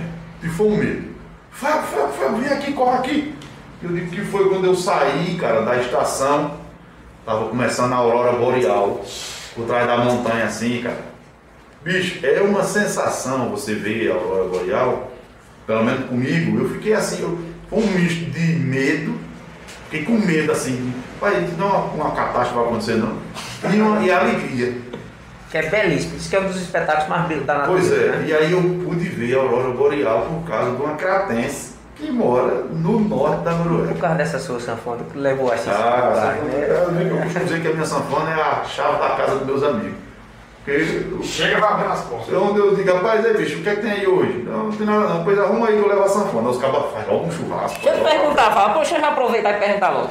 Pra tu, nu- nunca incomodou isso? Por que, que eu lhe pergunto? Meu, meu cunhado ele é fotógrafo. Aham. Então normalmente o pessoal diz, ei, tá fazendo o quê? É. Rapaz, não, não tem nada. Rapaz, vem aqui pro aniversário. A gente, olha, sabe que a gente lhe considera, né? Logo. Aparece aqui, É. rapaz, você é muito importante. Agora, aproveita e traga a câmera. É, eu costumo dizer. Rapaz, agora, se tu quiser, traz a sanfona. Isso já me incomodou. Isso já me incomodou. Aí e me incomoda quando é com gente que eu não tenho intimidade. É uma pessoa que eu não conheço bem, assim, você percebe que está se aproveitando. E eu sou, eu sou manso que nem os pés da burra nessa hora. Eu digo, rapaz, se você quiser me contratar, eu faço, eu faço um preço bonitinho, mas não faça um. Não se presta a isso, não. Agora, quando é gente do meu convívio, ou gente que eu gosto, mesmo assim, que eu tenho uma relação, aí, meu amigo. Fábio, eu vi uma- eu, uma eu, frase eu peço a. Deus me chame. Porque pra mim é um descanso. Tocar sanfona pros amigos, pra mim é. é, é eu Você tô- se diverte. Eu, eu tô descansando ali. Agora, pros aproveitadores, eu entro com dois pés logo. Inclusive tem um bocado de gente que não gosta de mim por causa disso. Bem, eu acho é bom. Fábio, eu também Mas gosto- se aproveitar de mim, eu não quero não. Ó, Fábio, eu sou nutricionista. Onde o povo veio, me passou a dieta pra mim. Aí eu vi uma, uma interessante, eu vi uma artista que ela fazia teatro no Rio. Ela disse: Olha, você tá me pedindo o ingresso da tua peça? Ela disse: Você tá me pedindo a única coisa que eu tenho pra vender, que é o meu trabalho. É a mesma coisa do seu, né? Às vezes as pessoas pedem a única coisa que o Fábio é o ganha-pão do Fábio. É. É uma. Não, cara, mas num país onde o povo saqueia carga de caminhão de acidente, o cara tá morrendo lá no acidente. motorista o cara do lado, ajudar, cara. vai, sabe? Então assim, a gente espera. Eu, eu hoje já sou muito, muito tranquilo em relação a isso. Quando é gente que me conhece, eu acho é bom que me chame. Mas quando é gente que eu. Você sabe quando o cara está se aproveitando. Você sabe. Aí, meu amigo, eu arrumo logo uma inimizade, porque eu boto até pra lascar. É igual o Tibete tava falando, me lembrei que eu, eu sou personal e é, é, é do mesmo jeito. O povo pega logo um guardanapozinho, passa um treino, passa um treino aqui pra mim, eu digo, oxente, como assim? Então no começo realmente eu acho que, que incomoda, no começo incomoda eu até passar pessoa. logo um de agora. Passar logo um do cavalé já. É uma pena que eu tenho que botar meu nome, eu não faço isso, mas se não fosse. Eu vou estar logo para alejar. Deixa eu, deixa eu fazer aqui duas perguntinhas do pessoal lá do, aí. do nosso grupo de membros, né? Lá no, no Telegram. Vou dar essa moral ao pessoal aqui. A Elda Cândido Correia tá perguntando: Você já fez parceria com muita gente Sim. de, de cantar, de participar. Quem é uma pessoa, um artista que você gostaria né, de fazer novamente ou fazer uma vez? Ter do seu lado, dividir uma música? Tem alguém? Rapaz, assim, como fã do artista e do que ele representa, eu talvez ficaria assim muito feliz se eu pudesse um dia gravar com Gilberto Gil. Gilberto Gil? É. Agora, como, como um artista que se preocupa com mar- marketing, venda e produção, eu gostaria um dia de poder gravar com a Anitta. Porque a Anitta, eu talvez não pagaria para assistir um show dela. Mas eu pagaria para ela dar uma palestra sobre business, sobre negócios da música. Regra é desenrolada nisso. Ela hoje ela comprou uma parte do Nubank, né? Nubank. Então, um assim, eu, então, tu- pelo lado artístico, eu acho, e e eu acho que não estou diminuindo a Anitta, não. Eu tô, é, é, eu tô, é, Eu queria ver, se- eu queria ver essa, essa junção, como, como na seria. cabeça aqui, imagem. né? Eu também, André, eu também queria ver. É, é porque assim, eu já fui muito preconceituoso, cara. E eu já fui muito preconceituoso, não tenho vergonha de dizer.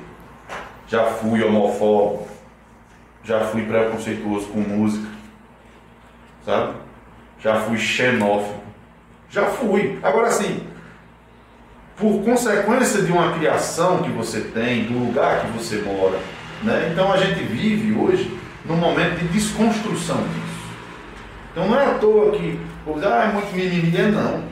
Então a gente tem que, tem que se posicionar para essa, essa cultura que eu cresci, talvez vocês também, que meu pai cresceu. Ah, meu pai, para mim, é a principal pessoa no mundo. A pessoa que eu mais amo. Mas ele é preconceituoso. Ele foi formado para ser Ele assim, né? cresceu nesse negócio. Então a gente vive num processo de desconstrução. Sim. Talvez eu não vou mudar o meu pai, que já tem 70 anos, mas eu posso mudar o meu filho.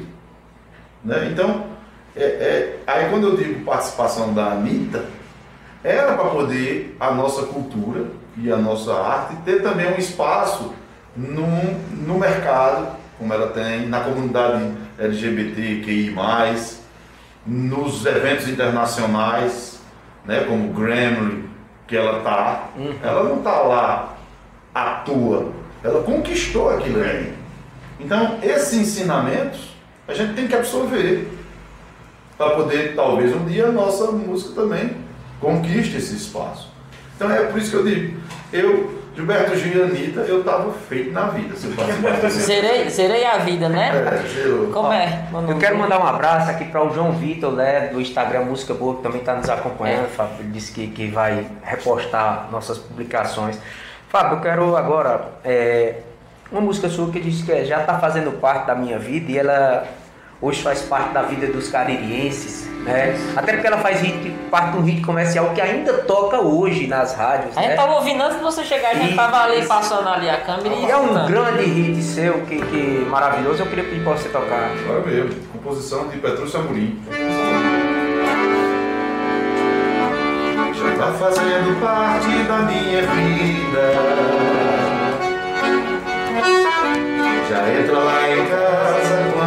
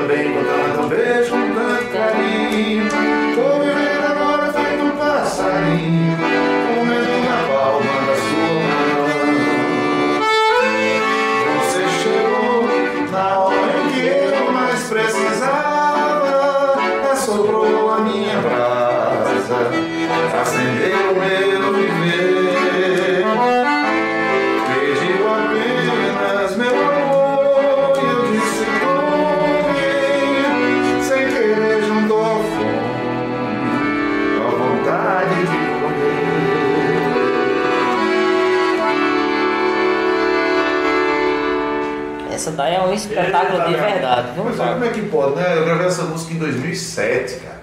Já fazem 14 anos, quer dizer, 15 anos. Mas como a gente tava falando, né, eu acho que você divide música boa música ruim. Essa música boa, ela, ela. Sempre que você escuta uma música como essa, lhe remete a alguma coisa, lhe faz lembrar alguma coisa. Não é que nem grande parte, não vou dizer todas, grande parte das músicas que você escuta hoje. Que ela é uma música hoje, semana que vem já tem que ser outra, porque essa daqui já, já camarada passou. meu que sugeriu um evento e eu achei muito massa e eu, eu não devo fazer. Um evento só para quem tem alguma história de amor que essa música seja a trilha. Cara, Porque tem muita gente que já namorou, muita gente já casou, muita gente terminou o namoro. Então assim, eu vou fazer um dia e pretendo fazer na minha casa. Na minha casa tem um monumento grande assim.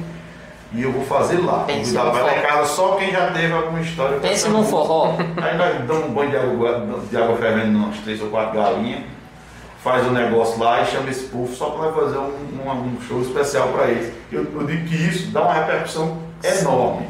O amor, o amor não sai de moda, não. Sai não. sai É, Fábio, é, já tá- eu sei que nós estamos perto da hora do, do almoço, eu- mas eu ainda tenho um, um, Uma palavra bonita. Não, E bucho seco não, não dá certo, né? Fábio, eu tenho uma, uma pergunta final é, pra gente.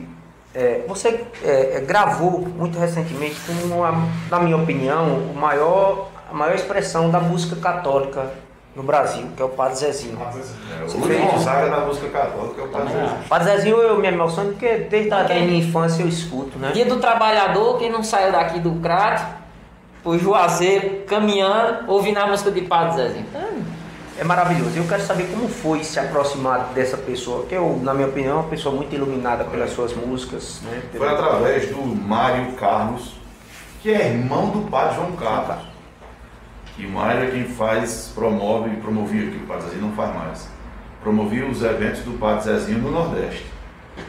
E aí eu, amigo do Mário e tal, e aí eu, sempre quando o Padre Zezinho vinha, eu fui secretário de Cultura de Juazeiro, não sei se vocês sabem. Sim. E aí eu já tinha uma relação boa com o Padre Zezinho, e aí eu, enquanto secretário, pude fazer a festa do Padre Cício, pude, através da prefeitura, contratar o, Padre Zezinho para vir fazer o show.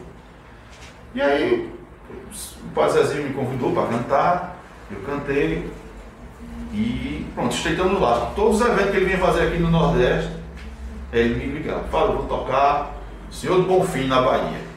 Quero que você vá lá tocar sanfona pra mim. Porque eu acompanhava no show, eu era músico da banda, e no meio do show ele me chamava. Aí pronto, criamos uma amizade boa. Quando foi um dia, ele falou, eu queria que você produzisse um disco pra mim. Eu digo, poxa, cobra desse aí, rapaz. Eu, Se assustou assim, eu... é, é Gilberto Gil e Anitta junto. Pedi assim para eu produzir um disco. Eu digo, pai, é meu, é um disco para mim. Digo, tá bom, e quais são as músicas? Aí eu fiquei meio assim sem acreditar, ele mandou para mim as músicas. E aí eu. Aí ele teve um AVC em 2015. 15, meu Deus, foi 15 ou foi 16? Aí o projeto ficou adormecido, né? Então, um ano depois, ele ficou bom, aí ele me cobrou. E aí, cadê a música? Eu disse, pensei que o senhor, não. E não era brinks não, era Aí sério. depois, bom, aí fiz, cara, eu fiz a produção do disco todinho aqui, aqui no Cariri. Os músicos que tocavam comigo, Os arranjos, tudo. tudo foi, tudo foi eu que produzi em casa. Aí mandei pra ele, disse, pronto, agora vamos marcar pra você vir botar a voz. Eu digo, botar a voz, É, não, eu só vou cantar duas músicas com você, o resto é você vai cantar tudo. Pô, Eu nem gosto de padre, não era. Não. Aí, cara, eu nem acreditei. E ainda assim foi. Fui pra São Paulo, a gravadora lá, as Paulinas. Dei as vozes e tal. Ele cantou comigo, era pra cantar duas, ele cantou quatro. Convenci. Eu queria que ele cantasse todas. Mas aí ele cantou quatro músicas. E eu disse que saiu pelas Paulinas, a gravadora dele, né? E aí, cara, eu fiquei assim, pô, não caiu a ficha. Não caiu a ficha lá a princípio. Eu levei aquilo ali como uma coisa normal. Quando foi seis meses depois, saiu, todo ano tem um- uma premiação chamada Troféu Louvemos, que é o principal troféu da música católica. Poxa, aí o disco foi indicado em cinco categorias como o melhor disco do ano. Aí caiu a ficha. é bom mesmo o negócio. Eu digo, bicho, Agora. Agora o negócio anda. Aí pronto, foi indicado em cinco categorias e das cinco nós ganhamos três. Melhor arranjador, melhor disco alternativo e melhor produção musical. Rapaz, um disco Só, né? gravado aqui, cara, em Casa. Fábio Carneiro. Aqui, com o músculo daqui, o estúdio daqui, nós só botamos a voz lá, porque o padre não podia vir pra cá. Aí eu digo, ó, o valor que a gente tem, cara. Né? Só precisa acreditar. Precisa acreditar no negócio. Aí fui, aí, teve, aí tem o evento, que é na TV Século XXI, lá em, em Valinhos, interior de São Paulo. E aí fui pra esse, esse evento. E aí categoria tal, aí categoria clipe musical. Aí eu, ano que vem eu venho buscar essa categoria. Lá desse lado do evento pra mim mesmo, né? Aí eu já tava lá e voltar no outro dia, cancelei a passagem.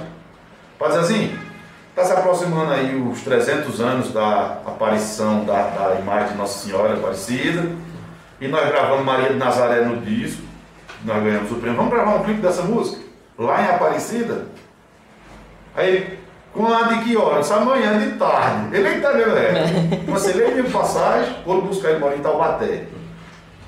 Aí arrumei lá dois câmeras, um cabo com uma mini gruazinha, aluguei um carro, peguei esses cabos, parti para Taubaté, peguei o padre e fui para Aparecida. E gravamos o clipe. Podia perder essa oportunidade. né? Meu amigo, esse clipe não ganhou não, prêmio não, governo não. Mas foi o clipe mais visto no ano, né, que foi em 2018.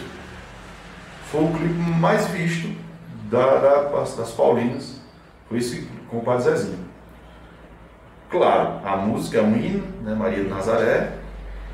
Padre Zezinho é o Luiz Gonzaga da música católica. E Aparecida é o lugar, digamos assim, que mais tem visitação e mais devotos. né?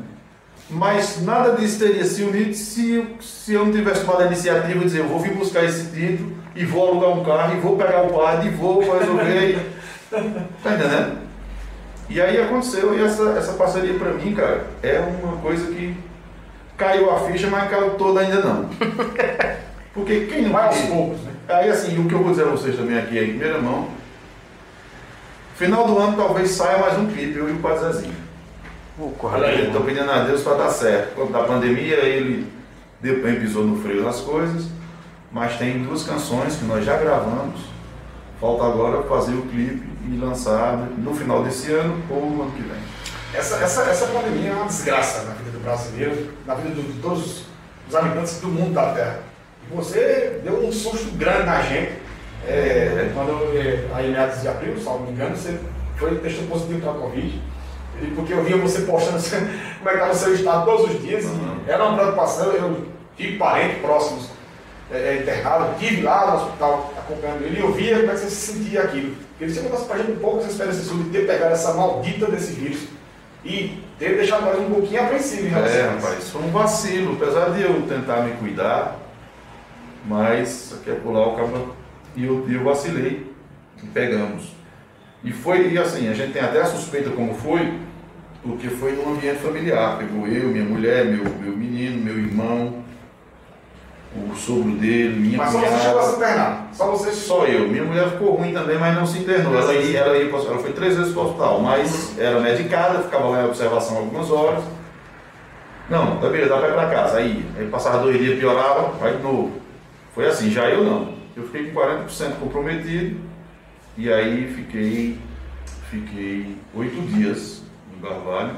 O sogro do meu irmão, que também contraiu nesse mesmo, infelizmente faleceu. E foi uma luta, cara. Eu, e aí, na, na época, a ideia de envolver, Sanfoneiro morreu, Vicente Neto foi entubado e eu no hospital vendo a notícia. aí eu tô na fila aqui. Nada confortante. Aí, né, Normando, aí a- o quarto que eu fiquei era eu e mais outro. O outro morreu. O outro paciente que estava dentro do quarto que eu. Pra sim. morrer, entubaram o cabolado, não deu jeito, morreu. E eu lá na fila, tem que já chegar a minha vez. A morte só arrodeando. Cara, é desesperador. Imagina. Digo a vocês assim, rindo, brincando, mas o psicológico do cara fica abalado. Aí eu fiquei tomando remédio e fiz a, a VNI, que é a ventilação no Brasil. Bota o bicho na cara do cara aqui, prende. Irmão, é que você tá morrendo afogado e o bicho assoprando na sua cara pra você. Né? E eu digo, eu não aguento não. Não aguento não. Aí a médica disse, meu filho, fecha os olhos, se concentre, tente, porque se você não fizer isso, não tem que entubar você depois dessa porra. Eu, eu aguento. Eu aguento. Eu aguento. Aí era pra ficar, era pra ficar meia hora, eu fiquei logo uma. Aí outro dia ela disse, aguenta uma hora, só aguenta duas. Pra não ficar macho. Aí foi a agonia, os primeiros minutos você tá aqui morrendo, quer puxar e quer tirar, mas aí vai, vai acostumando, aí pronto. Bicho foi o que me salvou. Aí eu, com oito dias, fiquei bem, tomando a medicação. Né? Eles, eles tratam como uma pneumonia. Né? Mete os corticoides mesmo, tomei aquele é, dexametasona. Pesado. Aí, meu irmão, a peste que, que judeia o tal do exame que eu fazia dois por dia. Tal da gasometria. Gasometria. é. Fura você. Ainda eu sinto, eu passo a mão assim, cara, eu sinto assim. o- É porque vai até a artéria, né? É, exatamente. Aí eu o sou arterial. de achar, sabe? Sou meio gordinho assim, às vezes são. meu- Aí na amiga era três, quatro cutucadas pra achar. E aí. Enfim, venci, graças a Deus. Graças Tomei a vacina já, agora, Vacinado. domingo passado, amanhã vai fazer oito dias. E tomei a. Graças a Deus aqui eu já estava desde o começo querendo tomar. E aí Deus abençoou e foi. Foi a Janssen, que é a dose única. E eu estava lendo algumas matérias sobre a Janssen no mundo inteiro, não só aqui. Sim, sim. É a vacina mais eficaz até agora. Isso que é até da, da já Da previne até da Delta, né? Da Pois nova é. Aí eu fiquei animado. Tanto que por ter tomado ela, eu já estou podendo agendar shows na Europa. Porque se eu tivesse tomado de alguma outra, eu tinha que esperar a segunda dose. Pô, corra boa, que já vai, já, já tá pronto, né? Já, Pra- vou- pra- vou- pra- Vai o cartãozinho na mão. Vou dia 10 de É o novo passaporte, né, Fábio? Pra entrar na Europa. É, na Europa agora. Mas mesmo assim, é, são alguns países. Né? A Suíça já recebe brasileiros vacinados sem precisar fazer a quarentena. Mas alguns países não recebem de jeito nenhum, nem vacinado. E os outros, e alguns outros recebem, mas tem que fazer o teste. E se der positivo, volta. E se tiver negativo, você ainda tem que ficar na quarentenazinha de 10 dias. Tá assim. Vocês têm mais alguma pergunta, meus amigos? Eu quero. só, é, eu vejo o Fábio muito ativo né, nessa questão. Hoje a gente tem muitas celebridades que fazem isso. Tico Santa Cruz, que é um cara que eu acompanho muito, ele taca o pau mesmo, tem que tacar mesmo. Eu falo, eu, eu jeito falando. Eu acho um descaso, mais de 500 mortes aí no país, e é de responsabilidade do governo. E eu vejo o Fábio muito é, ativo em relação a isso, e uma vez ele fez uma certa postagem que eu achei interessante ele disse. Se eu postasse algo do meu trabalho, pouca gente ia curtir. Quando eu posto algo na ponta, a negada vem e começa a curtir sem pena. Né? E eu tô lá sempre, né? você postando, eu curto atrás. Obrigado. E eu queria que você falasse um pouco sobre isso. É, qual é a sua visão, Fábio? A política hoje, ela ainda tem jeito ou é algo que a gente tem que desacreditar? Rapaz, ela, a política é, é reflexo da sociedade. Eu acredito que a sociedade tem jeito. Se a sociedade tiver, a política tem também. Porque os políticos vêm da sociedade, não vêm de Marte, não vêm de outro canto. Então, assim, enquanto a gente tiver é, furando fila, dando vantagem, passando a perna no outro, sonegando imposto, é, é, tendo TV, São pirateando pequenas TV corre- para senador, corrupção, né? pirateando as coisas. Enquanto a gente tiver assim, a gente vai ter políticos como a gente tem. Né? Esse é falando do quesito corrupção. Do quesito moral, esse é, que- é o que está em evidência hoje.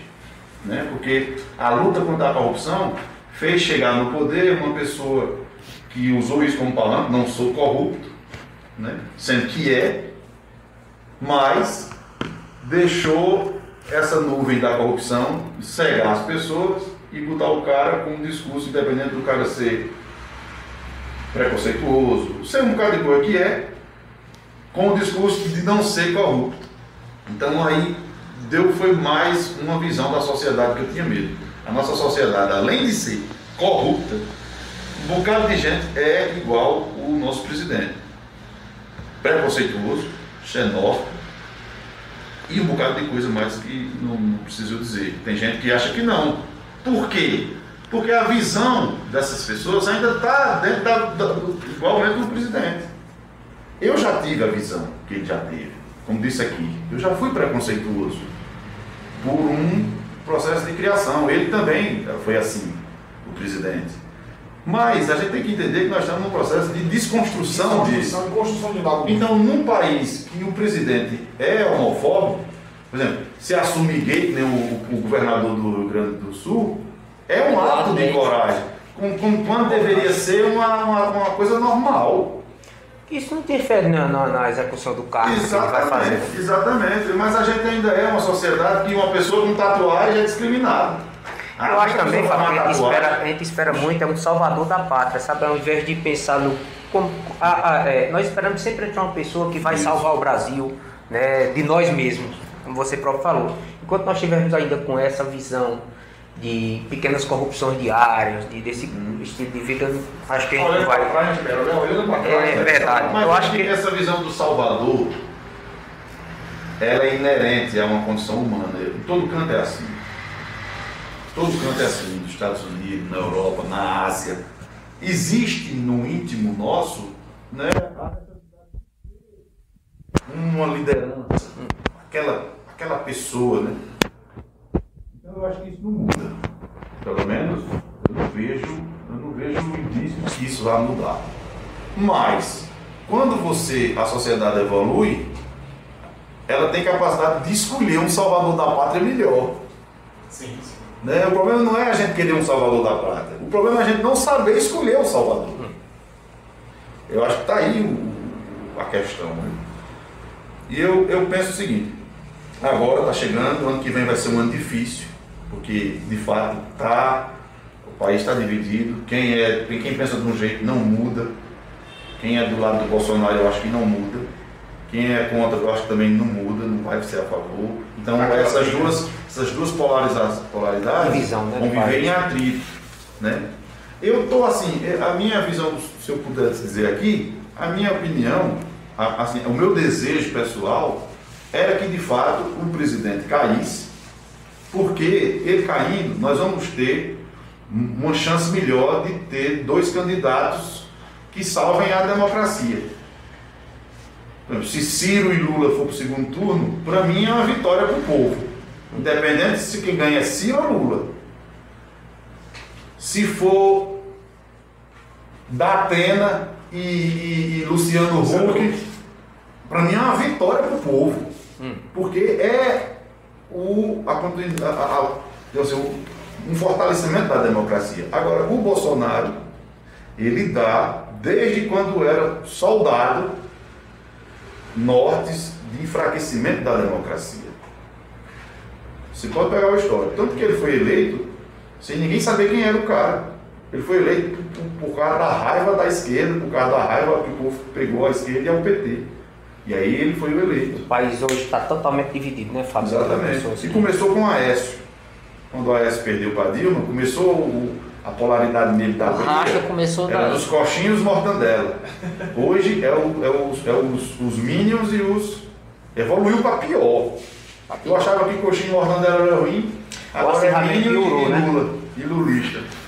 Eu acho que nós temos que refletir tipo sociedade. e eu acho assim, é, e Eu não sei quem vou votar. Eu não sei. Mas eu sei em quem eu não vou Não vai. votar. Que é fácil. Isso é claro, Fábio. Isso é também claro. sei Isso é quem claro. você não vai votar. É, pronto, Isso é eu- claro. eu sei. Por quê? Porque eu estou preocupado com o, o rumo democrático do país. Né?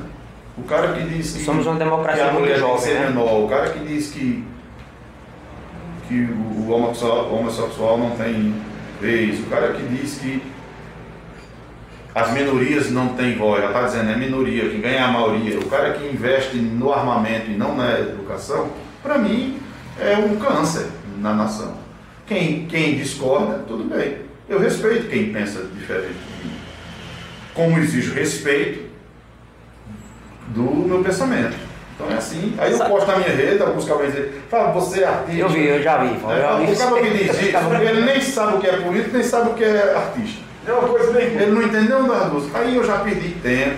Eu estou num processo de desconstrução também. Eu já briguei, já perdi tempo. Já, Desgaste, já né? chamei para. Tu tá onde? Tu tá falando isso porque é na rede social. Eu tô em tal lugar, vem aqui para eu já, já cheguei nesse nível.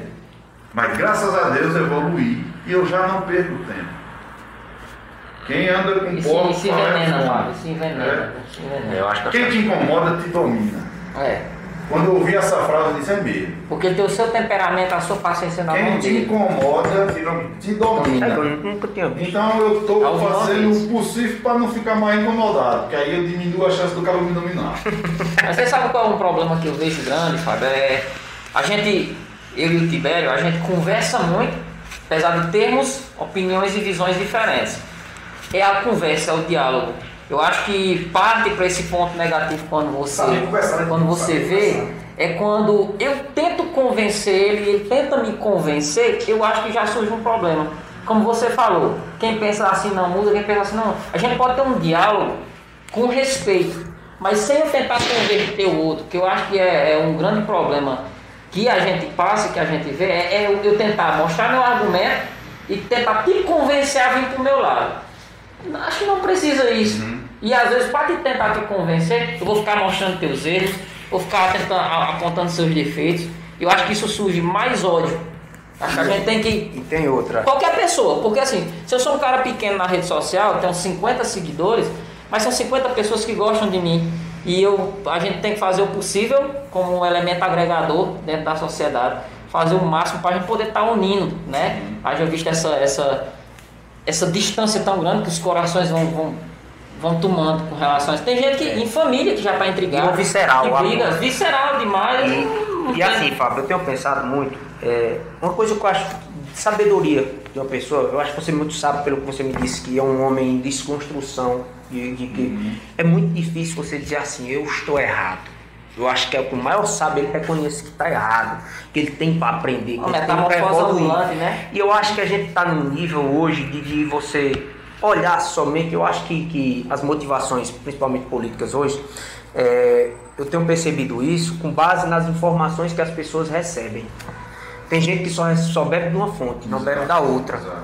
Né? E isso tem formado é, um exército de pessoas com olhos fechados para construir uma coisa coletiva. Nós temos 210 milhões de habitantes. Se nós hoje dividirmos o país ao meio entre os Minions e os, os Petralhas, né, os É, o que e seja, né, direita e esquerda, nós vamos construir que projeto de país, um país dividido. Hoje eu acho que é uma tem guerra civil do que um senso comum e, de civilidade. Exatamente. Eu acho que a gente está precisando urgentemente de pensar num modelo em que a gente quebre essa. essa assim, não sei qual o modelo, mas É. que a gente tem que refletir Fala muito sobre em terceira via, eu- sobre eu, isso. Eu se penso correr que eu- como está eu- correndo até o ano que vem, eu não, não, não vejo. Não, no ano que vem é o seguinte: Não sei. o ano que vem é Lula e Bolsonaro. Isso aí é claro. Isso aí está claro. Isso aí não sou eu que estou dizendo, não. Isso aí é, é o histórico e os cientistas, os caras que estudam isso todo dia. Aí, se o Bolsonaro ganhar, vai continuar a briga dos que perdeu para derrubar. Se o Lula ganhar, vai continuar a briga dos bolsonaristas que perderam. Exatamente. então, e aí o país fica travado por conta da briga. Né? O resultado da briga é o É o famoso terceiro turno que É, essa aqui é sempre é, palanca, é por né? isso que eu digo, é eleitoral. por isso que eu digo. Aí, ó, se o Bolsonaro, a minha leitura é, se o Bolsonaro cair, conseguirem fazer o impeachment do Bolsonaro e ele cair, eu digo a você que eu acho que o Lula não ganha. Porque pega a rejeição toda Porque vai sair os Lula, dois né? principais, assim, vai sair o, o Bolsonaro e aí vai entrar os outros. Aí a galera que não quer mais saber de PT, não quer mais saber da esquerda, não quer mais saber do Lula, vai ter uma outra opção que não seja o Bolsonaro. Que aí pode ser que os petistas se perderem, não vai ter aquela briga ferrenha que teria se fosse o Bolsonaro. Uhum. Eu imagino que a melhor solução, pensando no país, seria nem Bolsonaro nem Lula ganhar. Eu também pensei isso, eu já disse. Apesar de que, Vendo se for né? Bolsonaro no segundo turno e Lula, eu voto em Lula. Se for Bolsonaro e Maria Preá, eu voto em Maria Preá. Então, assim, eu, eu- essa é a minha Sim. opção pessoal. Não convido ninguém aí. Quem quiser fazer que nem eu, beleza. Mas se não fosse nenhum dos dois, era melhor para o Brasil. Fábio, tem outra visão também. Na eleição passada, um dado, se eu não me engano, 50 milhões de pessoas votaram ou em branco ou se abstiveram. Então 50 milhões é um contingente de muita gente. pessoas muito que pode é, construir outras opções. São pessoas que estão esperando uma, uma Na opção. verdade, na verdade eu espero, na verdade eu espero é, é, é, ansiosamente que nós voltamos a construir um projeto de nação. Porque nós temos, como você disse, a ferramenta de tudo, natural, de gente inteligente, de gente, um clima favorável. Eu espero que a gente possa construir um projeto de nação é, em relação a isso. Mas eu acho que o Fábio é conversador, nós também dava para fazer outra live só, aqui é- só sobre isso. Vocês têm mais alguma pergunta, meu amigo? Que o rapaz vai almoçar. Fala, Picar, ele já tá, Né? deve estar faminto. Eu quero- lançou agora. Eu quebrei o jejum com o café aqui. Mas, não faça isso não. Você lançou agora falar a canção Regras da Vida, né? Do Rafael É. Gabriel, uma canção muito bonita. E antes, eu bem que tentei, sucessos desses que estão tocando aqui com a gente também. Obrigado. E aí eu queria que você, sei lá, se pudesse Vamos encerrar encerrar. o nosso aqui, se os meninos tiverem alguma outra pergunta, a gente Não, tá programa. ótimo. Regras da Vida e deixar um abraço. Diego, Dil. Diego. Diego, Eu, eu, eu quero Deixar um abraço só. pra galera que tá em casa, você vai encerrar o podcast hoje tocando Regras da Vida, um novo sucesso pra Antes de começar, eu queria falar um pouco do Fábio é, e dizer por que, que o podcast Cariri é justamente para isso, gente. Você que nos assiste, nos prestigia com sua audiência, nós queremos mostrar quem são as personalidades. Então você vê o Fábio só ali de forma superficial, a música, o, o- ele viajando, tocando em alguns lugares, mas aqui nós queremos mostrar A quem pessoa, é né? a A pessoa do pessoa. Fábio Carneirinho, essa pessoa in- in- é, é, altamente Culta, extrovertida, educada. inteligente. Olha, eu paguei é, a eles, viu? Eu paguei a eles aí no, no eles, eles dizerem isso. Ele pagou com talento. né? O pessoal aí que meteu as caras, foi pra Europa, tem coragem, é empreendedor e faz, como vocês viram aí, você que quer começar a carreira artística, quer começar o seu empreendimento, coragem, né? você tem que Tem a manjar de muitas coisas, veia, de né? venda, de, de marketing, de, além de ter um talento para vender um produto que é um serviço. Vou falar em vender, deixa eu vender um negócio aqui. Venda. Venda. Até Claro. vocês, se vocês quiserem comprar. Sim. Nas minhas viagens, o engajamento, sobretudo no Instagram, chega a ser quatro vezes maior. Acho que pelo, pela curiosidade lá da Europa, pelo da- o alimento do sonho de viajar ao mundo, as pessoas, quando eu posto dos shows lá, das viagens e tal, o engajamento vai lá para cima. E algumas empresas vão participar disso. Eu vou, a partir do dia 15 de julho agora, até o dia 30 de setembro, fazer uma campanha de 75 dias só sobre a, a minha tour na Europa. Então, os- as empresas que estejam ouvindo, assistindo e queiram que eu coloque todas as postagens, que são pelo menos duas por dia, no mínimo, tem dia que eu posto 10, mas é no mínimo duas por dia, e sempre com o apoio da empresa tal, Sim. da viagem, está aberto esse, esse espaço de divulgação no meu Instagram, que tem uma média hoje de 1 milhão e 200 mil impressões por mês. E principalmente porque eu falo de política. Sim, eu sei disso. Viagem com o Fábio Carneirinho, deixa sua marca viajar. várias lives também que farei, algumas transmissões dos shows. E nos shows eu agradeço e marco sempre os patrocinadores. Quem quiser anunciar na nossa rede social, está aberto aí a partir do dia Fica a dica. 15 de julho, são 75 dias de campanha publicitária. Ótimo. Muito bem. Meu amigo, é venda. é venda. marketing, produção e venda. É, grande produção. Fábio, muito obrigado, cara, por você ter vindo aqui, ter tirado seu tempinho no sábado de manhã. Você que acompanhou o podcast, vai acompanhar o nosso podcast aí no Instagram, que esteve conosco e vai acompanhar tudo isso na íntegra lá no nosso canal do YouTube, youtube.com.br podcast Cariri. Todos os cortes também você pode acompanhar no Instagram, arroba podcast Cariri. E hoje a gente vai encerrar o nosso podcast aqui nas nossas gravações com ele, Fábio Carneirinho. Obrigado mais uma vez, meu amigo velho. Taca fogo aí, regras da vida. A nova canção do nosso amigo Fábio. Satisfação ter você aqui nos nossos estúdios da Radar e o podcast Cariri. Obrigado, amigo. Obrigado, meu irmão. Eu enxugo meu rosto sigo em frente sem olhar trás. Nos caminhos da vida, com suas partidas já sofri demais. Foram laços e laços, abraços e abraços, lembranças marcaram, histórias ficaram. Mas o que eu posso fazer, menina? Te amar foi minha sina, não era pra ser. Escrevi o seu nome na sigla e da minha vida quero te esquecer. E essas são as regras da vida, não sei quem as dita, mas quero viver. Viver, viver, viver.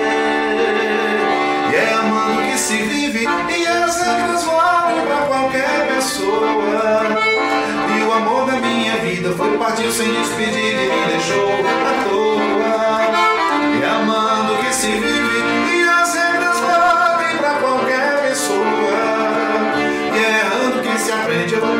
chorando por outra pessoa. É amando que se vive, e as regras valem pra qualquer pessoa. E o amor da minha vida foi partir sem despedir e me deixou à toa. É amando que se vive e as regras valem pra qualquer pessoa. E é errando que se aprende, eu aprendi chorando por outra pessoa.